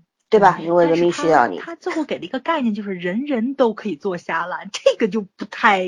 对对，哎，这这这这中国很流行嘛，全民战争嘛。对对对。这个人民群众的汪洋大海当中，对吧？这个 啊，嗯，谁谁来都得死，就这种。然后，对啊，然后那个，其实我觉得这个电影里边好就好在，他还讲了另外一种侠，侠到底是什么？就是我们一开始说的，侠是无处不在的，它存在于。天地之间，然后也在人们的心里。正气。对，每个人都可以成为侠客的。就像之前我们有一次在我们一群里边聊什么是江湖，我说有人地方就是江湖啊，我也是江湖人士啊，对吧？大家都是江湖人士，江湖儿女嘛，对吧？对，好吧，那我们呃，其实电影的优缺点我们也聊的差不多了，对吧？一直在讲。那我们最后来聊聊这个，那个吐一下好吧，我都没怎么吐，吐开始，你吐吧吐吧吐吧，嗯，其实我真的不想吐，因为我挺喜欢这个的，但是我觉得他那剧本特别硬伤，从讲述方式到社会法则，到这个跟当时三观的结合，我觉得都很有问题。这里面前面已经说了，我就不再说了。然后再说台词跟剧情，啊，我天，简直是一言难尽。我觉得他的很多台词都特别限定于现在这个时代，因为他很多词儿非常富二代。因为我印象特别特别深的时候，就是就是呃那个老外采访老外，采访在中国的老外，然后就是说你们对富二代怎么看？你们国家有没有富二代？我印象特别深的就是一个瑞士的小伙子说的是我们国家没有富二代这个概念。然后第一是因为我们那儿的人均富，就是我们没有特别有钱的，也没有特别穷的，我们均富，所以没有富二代那么一说。第二个就是一个人的社会价值并不以他拥有的财富跟资源作为唯一的评定标准。哦，我觉得真的这个是一个文明社会每个人都要具备的一个概念在。但是他上来的时候就说那个很就那个话，没有下蓝叶你怎么拼得过富二代呢？你怎么找得到真爱呢？狗屁，价值观是有问题的，嗯，对吧？对，然后包括就是所有的台词幽默感，我觉得都挺不合时宜的，很多东西，呃，有的是有的是挺有趣的，但就包括那个他们那个做祭祀的唱那个歌，我觉得超级有趣。那歌太搞笑了。对，里边的那个所有说唱的歌词都是刘克导演自己写的。呜，好厉害哦！对，而且唱的也很好，我觉得他对，而且没有后来那个一堆人在那儿做木工做，然后说专用坑，我快笑死了。没错，没错，没错。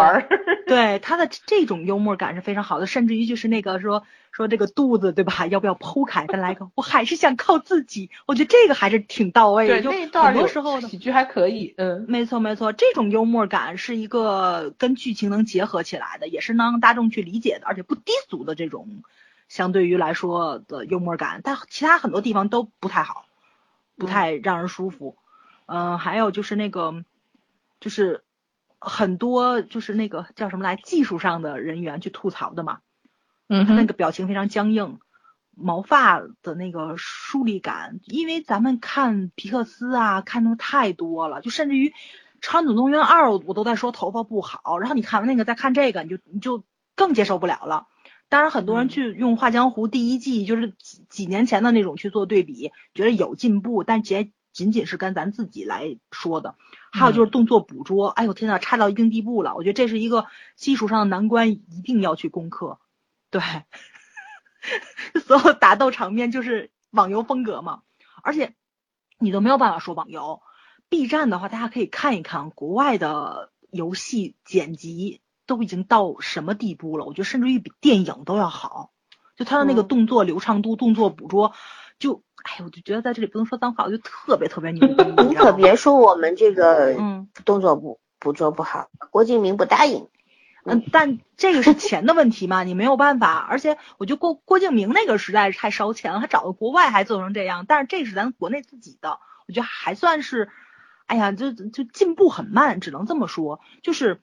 我是这个样子，几年前我看过一篇那个就关于讲这个中国动画有多么艰难的事，就说从口型上来说，就是那个台词对话，就是咱们没有自己的一套软件，我们只能买国外的，而且你没有任何选择性，你只能买日本的，因为欧美的他们那个口型的那个软件是根据他们的那个语气走，他们是韵律感的说话。就是首尾音是有连音的，所以你开闭口音是不一样，再加上它那个韵律感，咱们是节奏感的话，就是咱们这个对不上中国话跟日本对，所以你只能买日本的，但是日本的话口型也是不一样的，他们发音跟咱们不一样，你输入进去话去的话，开口音闭口音是完全不同的，那个节奏也不一样，对，没错，用了很长很长的时间，他们才开发出来自己的这种一套软件，适合于中文的这种软件，所以就是很多技术上的东西是咱们。外人是不明白他们有多么艰难去攻克这种难题的，就甚至于像这个三 D 技术嘛，导演说这个曼陀罗引擎他用了十年的时间才成功的攻克下来，他这个引擎成功了只限于他这一个制作公司成功而已，没有在中国普普及开来，而且这个东西就是曼陀罗引擎到底做什么用呢？他说可以量产三维动画，就是真真正正可以实现一个。工业化生产的一个目的在，就不像以前似的了，你就是一个一个做，它可能可以批量去做这个东西，所以说你这个速度跟速率会大幅度的提升，但这个东西它用了十年才攻克下来的，嗯，对，所以，嗯嗯，就我明白他为什么就把所有的重心都放在技术上，因为咱们起步第一比别人晚，第二就是你肉眼可见的进步比别人要少，就甚至于说头发这种，我觉得这种东西可能十年前的。好莱坞的动画片都比咱们这儿做的要好，但是你要说彻彻底底像做以前的二维动画，像那个呃大闹天宫啊，像什么哪吒闹海啊这种二维动画，它可能真的已经退出了主流市场，因为就是因为人们不看二维动画，所以咱们的那个动画片它开始示威的。所以你才开始往三维上走，往三 D 上走，因为这是技术革新，这一个洪流，你没有办法去打破这个时间的这种东西在。咱们的市场不像日本这么成熟，二维、三维依然都是很坚挺的，游戏呀什么的就数字化的东西，所以它这个裹挟的东西特别多，而且市场不健康，嗯，就是抄袭特别严重，对吧？就是因为我抄日本的，我迅速就能出出东西，而且我有群众基础，你骂其实也是一种流量。对吧？你对于他来说，他他不像这种原创的动画，就就就这种你要自己去养，要养这种怎么说这种消费群，对吧？你肯定是要用时间去砸出来的。你刚开始的时候没有这这么多人的时候，你就是一个往里面砸钱听不到音儿的一的一个状态。所以我很理解导演，他就是在这种。没有任何支持经经济支持跟技术支持跟这个就是粉丝支持的情况下，把这《画江湖》系列不到十年的时间就完全推出来了，就就超级厉害这么一件事情。但还是不可掩饰的说，它的那个细节上的瑕疵特别特别多。我说细节瑕疵不是它技术上的，我说的是储备上的。就比如说很多人都都在诟病嘛，说这爹跟妈十八年都不带换身衣服的，这这真的是。我觉得这槽吐的特别特别对，而且我觉得他这个问题并并并不只出现在他上，就是其实很多动画都存在这个问题。就比如说咱们看《圣斗士星矢》，你没有办法，对吧？他可能拍了三五年才换一套战衣，但是但是人家也有那个穿便装的时候啊，嗯，但是也有特别特别强大的作者，像 Clam，，他真的是每一个场景都能换一套和服，甚至于他可能一部。漫画出完了之后，就真人版的那个就是那个和服卖到天价，它每套和服都有名字的，那是一个艺术艺术天赋非常高的画家，是有这种在的。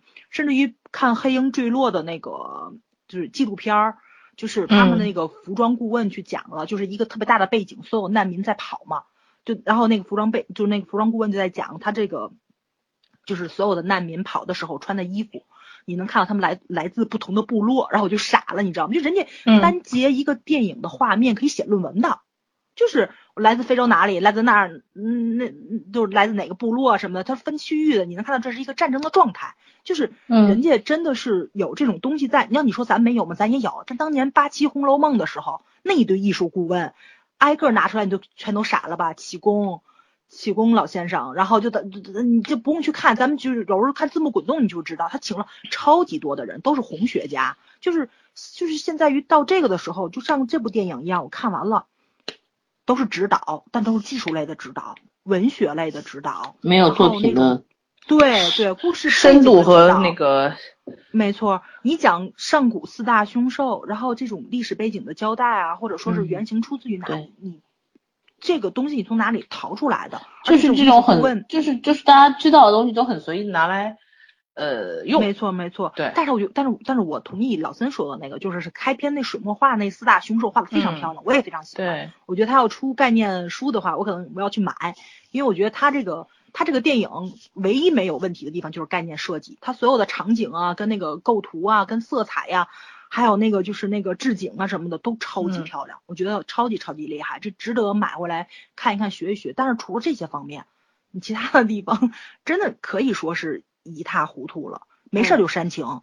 他这个在那个 CG 的制作工艺上面其实问题挺大的，你先说完，我等会儿补充一下。还有就是那个没事儿就玩情怀，我觉得这宣发特别让人受不了。这个情怀能不能不要再拿出来用了？对，就是我不欠任何人电影票，我也不欠情怀 什么事儿。对我现在有点反，什么都扯出来。没错没错，我这说句实在话，这要真不是那什么的话，就是那个做电台的话，我也有可能不看，因为《大鱼海棠》我就没看，他就是耍情怀嘛，耍我都有点烦了。我过了这么多年就一直在吵，对对，就逆反，所以我就没有看。幸亏没看，那还据说倍儿烂。还有就是话外音的使用，咱少用一点儿。还有就是刚刚圈圈说那个三大概三个月后用一次就行了，我能不能不要用两次？很蹩脚，看着。他故意的，就是玩那种，没错没错，怎么说玩梗？但是你之前都是黑屏，黑的我们都已经很无语了。对，嗯对。还有配音，很多人诟病配音，但是我觉得这个配音不是配音演员的锅，我觉得还是那个什么，就是当时我在。《超人总动员二》里说的那个话，就是真人的动画片，然后你让配音演员配，跟让真人的演员来配，感感官是不一样的。对，对他这个就是配音演员配出来的效果，你就是二次元动画的那种风格。就像我说，就是为什么要用日本的配音演员看那个，就是那个那叫什么来着？那个《古惑仔》。感觉跟热血是一样的，因为他那个就是有那种失真感在。但你如果说你真特别追求真实的话，那你就只能找演员过来配了。就完全就可能那种情绪化的东西会更让咱们普通人去接受一点。就是你如果不真不是看动漫起家的人，会有不适感，这很正常，特别正常的一件事情。对，啊，行，我就吐这么多吧，我没什么想吐的了。对，行，那我接着吐这个 CG，CG 方面的啊，嗯，对，因为去查了一些资料，因为本身我对这个东西是不懂的，然后就刚早上讲的嘛，就是他在这个场景和神兽的这个模型。上面花了很多的心思嘛，确实非常的漂亮。啊，也有很很大，包括饕餮出来时候那种震撼感也是有的。但是人物的模型和材质就觉得有点简简陋，因为你看看这个小瞎子和他妈这个脸呐，看上去哪像母子两个嘛，像姐弟两个差不多嘛，都是那种光滑无瑕的，对吧？包括要我开始说没姐，我说这是姐到底还是妈？是亲生的吗？对，还有包括那些就是刚出来的那个五个初级侠岚，对吧？和那个啥，那个灵，那那那那那小妖孽，嗯，有什么区别吗？脸长得都差不多啊，只是个头大 小而已。对，啊，服装换一下，其实就在这方面就可以看得出，其实是非常的简陋的。他们并没有在乎这个。还有一些就是群演的那个，呃，有有很多很多的这个群演，就大场面的时候。他那些呃路人的那个服装，你基本上是看不出什么区别的，对吧？好的那个作品的话，它基本上大家都是穿的不一样啊，有人穿的好，有人穿的差等等，就这种细节方面是没有达到的。还有就是，就是他那个特效也做的不太好嘛，就有一些嗯那种就是就是烟雾在体量大的时候，就觉得还挺壮观的，但是体量小的时候反而觉得有一些。不太真实的那种效果，就那种渲染出来的效果。还有就是说，嗯嗯，他最后就是说有人科普了一下嘛，说这个制作公司啊，除了项目统筹洛呃若森数字以外呢，外包的制作公司有二十多家。嗯，那有二十多家的话，可能就会出现这个技术上的不协调和统筹方面的问题了嘛。因为你外包外包量比重过大，然后项目管理肯定会很困难嘛，然后就。可能会造成这个技术上面的瑕疵，因为所以他指导很多呀，这么多指导，嗯，固头不固定嘛，就那种，对吧？然后，所以说你看他往好了做，就是那个动物世界那种，你看他也是外包很多，但他那真的是做到根儿上了，有钱，嗯嗯。人家毕竟请的是国外的一些嘛，对吧？没错没错。然后就是说这个若松数字从那个画江湖不良人开始嘛，他们在技术上，因为是个国产公司嘛，就是他在技术上并不是很顶尖。然后呢，因为这种番剧需要跑量嘛，所以说呢，可能就在精细度上面是没有什么追求的，因为有各种各样的原因在，所以它精细上精细化上面是没有追求的。然后呢，呃，剧本呢也没有什么。成熟度上面的追求，只不过是要抢点击率啊什么的，对吧？所以说呢，嗯，我觉得，呃，这可能也是一个为什么这个剧本还是不成熟，或者说套路化、低幼化严重的一个巨大的原因吧。嗯，对，对，全有什么要补充吗？嗯，技术我就不不补充了，你们俩说差不多，而且吐槽的地方也就是那些槽点。嗯嗯。那 OK，只能说辛苦和问题同在吧。嗯嗯，对，就是进步空间还是很大的，其实是。嗯嗯，对对对，所以说呢，其实结论就来了，《风宇宙》并不是中国动漫没错崛起的这么一个代表作啊，差得还远呢。其实它只是崛起的其中的一步，刚刚及格分吧，没有没有，只真的只是六分起步而已，离十分还很远。哦，十分还遥远。但是我觉得他算是努力到现在这个阶段出成果的一个作品，其实是一个成果作品，是给他自己努力之下的一个挺好的见证，算是一个里程碑式的作品吧。对对对，至少就是比前面那几部要成熟的多。对对，就即使他有一些价值观，就是咱觉得还是有点问题，但是我觉得他比大护法要强，对吧？故事那很多人会觉得我们价值观有问题啊，对对对对对对对，可以这么说，没错没错，嗯，对。包括那个就是完整度上来说，我觉得它比大圣归来要强。但是，我觉得大大圣归来是因为后面没钱了，它不是因为别的原因，它是彻底因为没钱了，所以虎头资金问题是吧？没错，那是资金问题，跟他这个又不太一样了。对他这虎头蛇尾是剧本上的问题。嗯，哎呀，对，没有办法说。我我也不明白为什么现在不管是电影还是电视剧还是动画片，嗯，为什么剧本都有问题呢？所以就如果中国的这个影视行业再不重视编剧这个行当的话，就没有人玩玩球了呀。啊，就好演员，我们不缺好演员，但是我们缺好编剧，这就是事实问题啊。嗯，啊，不能再这样才华的灵魂人物也很重要。对，是，嗯，对。唉，好吧，那我们最后来呃介绍一下这个国产动画的漫画的这个好作品吧。我是不看的，我就不介绍了啊，你们俩来说吧。我真的不看的。娟娟娟来，我说这个人，你说这个人，我都要吐槽他。我我不看的，我胡说没有意思。重点是义正言辞跟你讲，我真的不看的，你们去推荐吧。三富贵以后以后管你叫三富贵儿。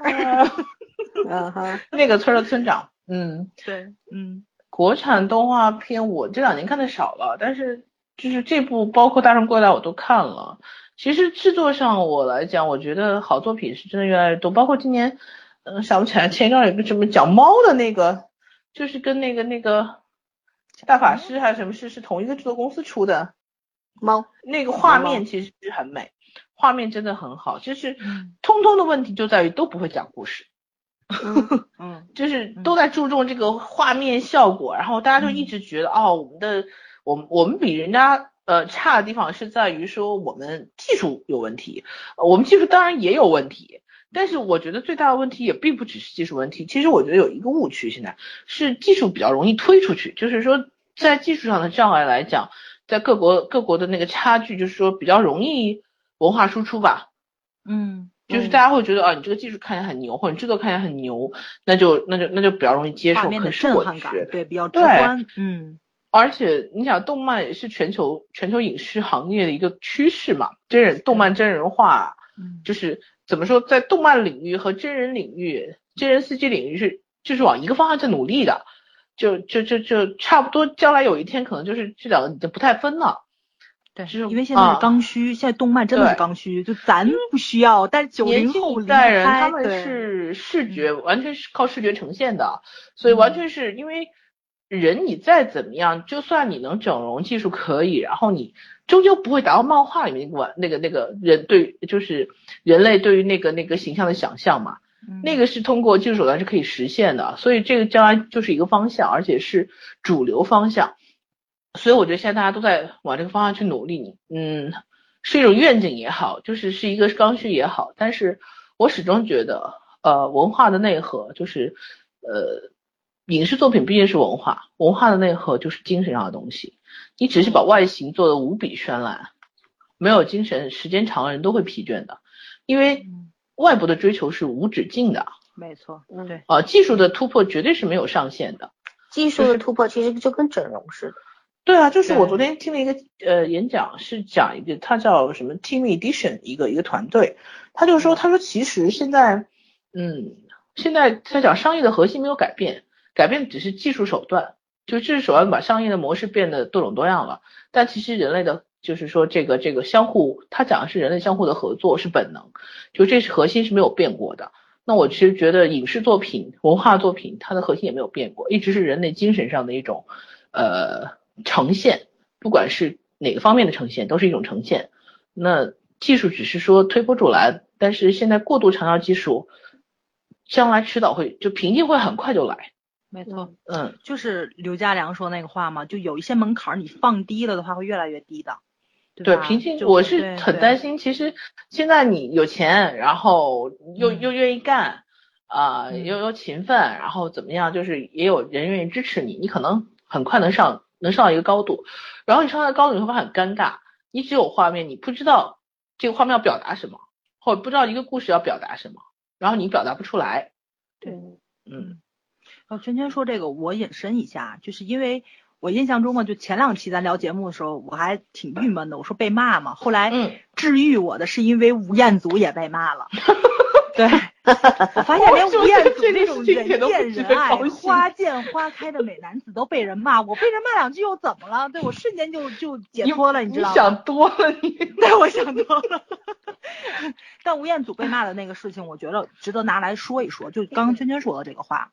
就是艾美奖提名，就是好像他的那一部片子，就是也是通过《西游记》的嘛，就是已经完全美化了美国本土化的一部这么美美剧，他一部提名好像都没有进入，但是吴彦祖就在那个 Twitter 上，还是在那哪，还还是在什么 INS 上，反正反正就在他自己的那种社社交账号上就就吐槽了。他吐槽的是任何奖不入围都没有关系，但是我们的那种武术类的那个为什么没有入围？他说我们这个整个剧组的人半年的时间做身体训练或者是怎么样的，就是他说跟全游对吧？就就跟全游我们不去做对比，但其他任何入围的都不如我们剧组。这是一个非常自信的展现，但是就是被国内的网友们骂了，那那意思就是什么呢？这就是那个那个舞蹈，您醒醒啊，就是那种感觉似的，是咱们不如人或者怎么样的。但是吴彦祖那个话其实说的挺对的，他其实很多那个剧组团队，他的所有的那个功夫不像他这部片子似的，是以武打为主的，大多部分可能都都是场景需要，提前来两天打一打，随便便便拍拍一下。但是你连入围都没有的话，他吴彦祖其实想要讲的是。那个种族歧视问题，就是不重视亚洲演员，因为亚洲演员的出路比较少，亚洲演员的那个工资比较少，亚洲演员的那个地位比较低。没错，对，这是一个非常现实的问题。就甚至于九十年代的时候，那个哥哥在欧美那边已经打开市场的时候，就很多采访在问问他你为什么不去好莱坞？哥哥说他们瞧不起中国人，我不去；他们瞧不起黄种人，我不去。然后周润发也说过这个话，成龙也说过这个话。很多演员都说过这个话，甚至于李安导演曾经在美国那边组织过咱们这种亚裔的人员，就是日本人、韩国人，就是东南亚的所有人，也闹过这个，就是不算罢工吧，就是抗议啊什么的，就这种事情是很常见的。就是就是呃嗯，我不是说想去那个说吴彦祖这事儿做的有多对啊，我就是说他这个现象是存在的，而且他的这种不公平确实影响到了这整个剧组的这个。怎么说呢？士气问题，就是我努力的去做了这个事情，而且我做的很好，我甚至于觉得我可能比某些人做的要好，入围的嗯要好很多，但是我没有入围，这种不公平的待遇，为什么不能说出来呢？这是很正常的一件事情，就是就就是刚刚圈圈说的那个对比度的问题，对吧？就是他很多的时候就是那种你你从画面呈现出来是一样的，这帮人是真打，另外一个剧组就是 CG 做出来的。但是给观众看的效果是完全一样的，可是你更偏向于哪一种呢？就是当当年刘家良的那个意思，我硬桥硬马打出来的，但是没有徐克那边吊威亚好看。但是我这边的认这边的人童子功练了三十多年，你那边的人练两个月就直接上手了，就这种不公平技术上的这种东西，它其实很多时候是在把你真真正的那种。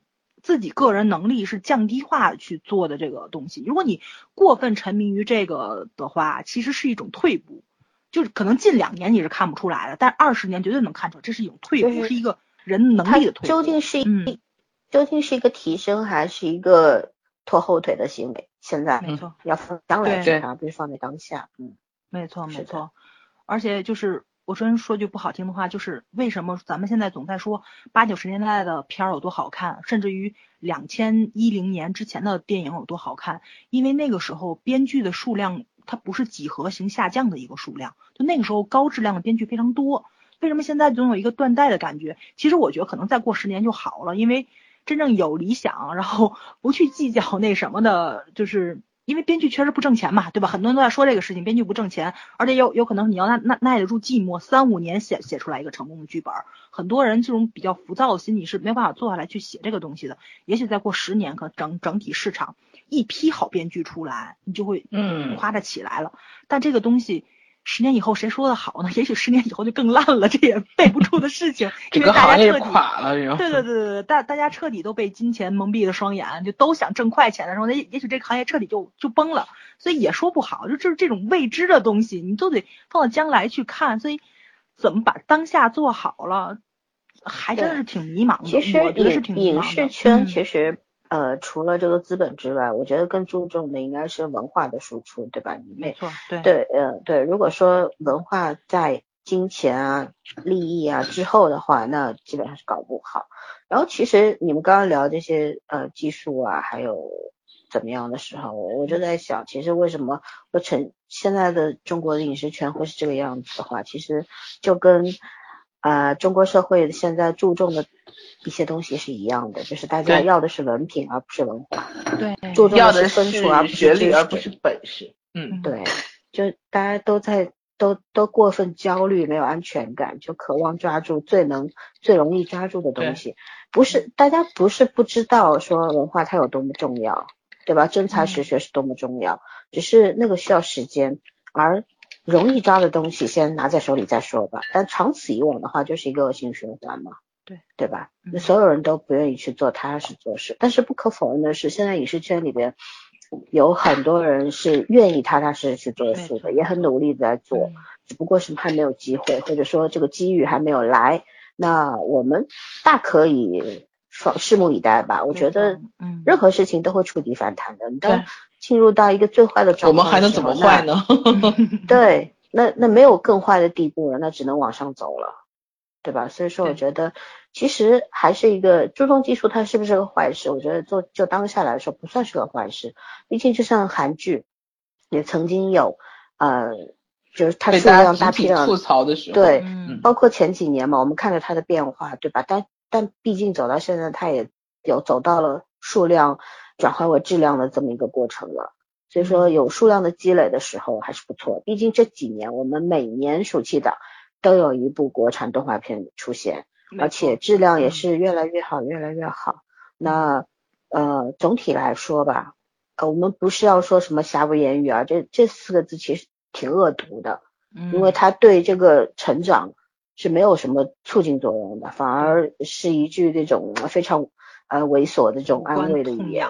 对对对对，因为跟你没有关系，但其实这东西跟大家都有关系。啊，中国的这个影视文化的输出，如果真的越来越落后的话，跟我们每个人都息息相关的，因为它代表的是你整体的风貌，对吧？人家你你要走出这个中国国门的话，你说是中国人去去代表呢，还是先我们的文化呃这个文学作品，还是我们的影视作品拿出去呢？对吧？他们通过什么途径来了解我们的？毕竟人家现在已经落后到接不上我们的互联网了嘛，嗯，对吗？那只能。只能通过通过这些作品来讲话了，所以说还是还是我还是比较乐观的，觉得嗯总会有一个质变的过程的，但是数量先上来吧。如果跟前面那十几年一样，嗯都没有，那就更加没有话讲了。所以说我是历史总是会反复的重复，所以也不用太担心。包括你像现在那个网剧大面积的出现，它算不算一个坏事？要要看站在什么角度吧。没错没错，嗯。你总要开发出新的土壤，就是这片地盐，哪怕这片是盐碱地，那总会对长其他地方长新的新的种子也好。对，就是其实作为观众的话，也要与时俱进，不能把老眼光定在三年前、五年前，而是要看到它真正的变化，对吧？嗯。而从业者的话就要更加努力啦，就是这样。对。OK，然然后让你们推作品，你们推了吗？我推吧，我推吧。那个《画江湖》整个系列，我看评分最高的就是《不良人》，好像八点几，八点八点四还是八点几，还挺高的。他拍过真人的那个那个网剧的。嗯，对，好像就是那个谁演的，那个美人师兄演的吧。还有听说《魔道祖师》也不错，我突然啊，对对对对对对，我正要推这个，对我们也看了，我妹跟我说挺好的，然后对。值得看一看，因为最近好像挺火的《魔道祖师》。嗯，还有那个叫什么来着？原来拍过一个湖南台拍过那个剧，口碑很扑街，但是是据说漫画原原著漫画很好看，叫《秦什么来着》？《秦时明月》？不是叫《秦时明月》，就就也是一个蛮长的，然后是古装，就是湖南台拍戏拍到扑街，但是原著原著那个动漫很好看，想不起来名字了。嗯，有一段时间了。嗯，我再推个 A P P 吧，就是那个 Lofter，就是那个老福特，大家都是说老福特嘛。嗯，然后记得收钱啊，省得你又被人说那个什么给人播广告 收钱了。它里面虽然很多同人的作品啊，Lofter，我我知道了。对，但它你知道 Lofter 已经到什么程度了吗？插你一句话，就是现在大热的各种剧在 Lofter 都有同人文。没错没错，对，各路 CP。我我我，因为我一直是关注他那个读书跟设计，还有那个画画类的那个那个标签的。然后我今天发现了一个特别有有意思的人，就是也是他好像是做那个就是工具类的，就道具，对他应该是做道具类的。他没更几篇，他自己说的是啊，终于找了一个没有什么认识人，应该是个业内人士，是没有什么认识人的地方可以喘口气了。就是可能现在社交账号特别多。然后你可能业业内人都会去扎堆儿这个东西，所以这个老福特里面，它大部分的可能都是那种爱好人员，就是一个社区类的东西，都是因为我看了他那个插画类的、画画类的，就是良莠不齐，什么样都有。有的是爱好者，有的可能就真的是已经成为插画师了，或者说是有的人专门给同人作品去做插画，就是出那个就是那个那个什么没有任何书号的书，就是大家自己看着玩的那种。对，而且他那个就是已经有很多就人就出明明信片啊、周边啊去卖什么，就其实已经是变成商业化的一个交流这么个地儿，挺有意思，挺好玩的。对。所以那个就是也有很多业内的人是混迹在里面，就是掩藏在里面，你明白吗？嗯哼，就可能我估计可能也是也有给自己公司里面去找人才的那么个意思，就是高手在民间，这东西你得信，你知道吗？就很多人可能对，就是玩票性质爱好嘛，玩着玩着玩成专业了，玩着玩着就把爱好变成工作了，这个事情是很常见的一件事情。现在因为说实话，专业的好作品很少，然后对这些编辑啊，而且现在公司也多嘛。嗯，渠道也多，新媒体从业的这么多，然后大家都是撒开网去找，没错。嗯嗯，现在今天还在说说，现在整个影视文化市场上对于就是内容的需求远远大于这个渠道的那个什么，对比想象中要大得多。所以我觉得这是一个挺有意思的这么个地方，就是大家可能比较感兴趣的话，可以去进去逛一逛，因为它很多是爱好者，很多是专业的人，所以你能看到很多不同的声音。就是像那个，就是那个，因为我现在买书，很多时候没有功夫去逛书店啊什么的。我有时候在那个哪，在 B 站看开箱，就是每个人的书单到了然后开箱，你看不到版权印啊。果然你跟我看的开箱就不一样，我看的是新包开箱。你啥？对，就是那个，就是那个，就我觉得就是，哎，大家都不放版权页儿，就是有时候你，我我我最想看的是版权页是出到第几刷了，你知道吧？但他们都不放，大家没个习惯。对，但大概你要不要去 B 站也录一个？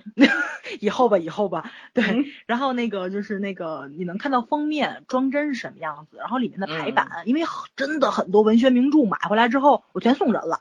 排版非常排版非常不舒服，不是字儿太小，就字儿太大，就特别大那种也很浪费，你知道吧？嗯。就明明明就有的书就平常是六十多页就就行了，他能给你印成三百页，我真服，你知道吧？啊，因为。贵啦，贵了嘛，所以有的版本也是挺挺郁闷的。但那个就是你是一个甄选的过程，然后这个是叫什么来着？就是这个老福特里面的很多人读书笔记做的超级好，真的超级好。你能看到他的字，然后他会抛出来他的文具嘛？他竟然用什么文具？我觉得也是一个坑，你知道吗？然后而且就是我觉得很多作者的那个就是那个想法很有趣，就是读书的角度。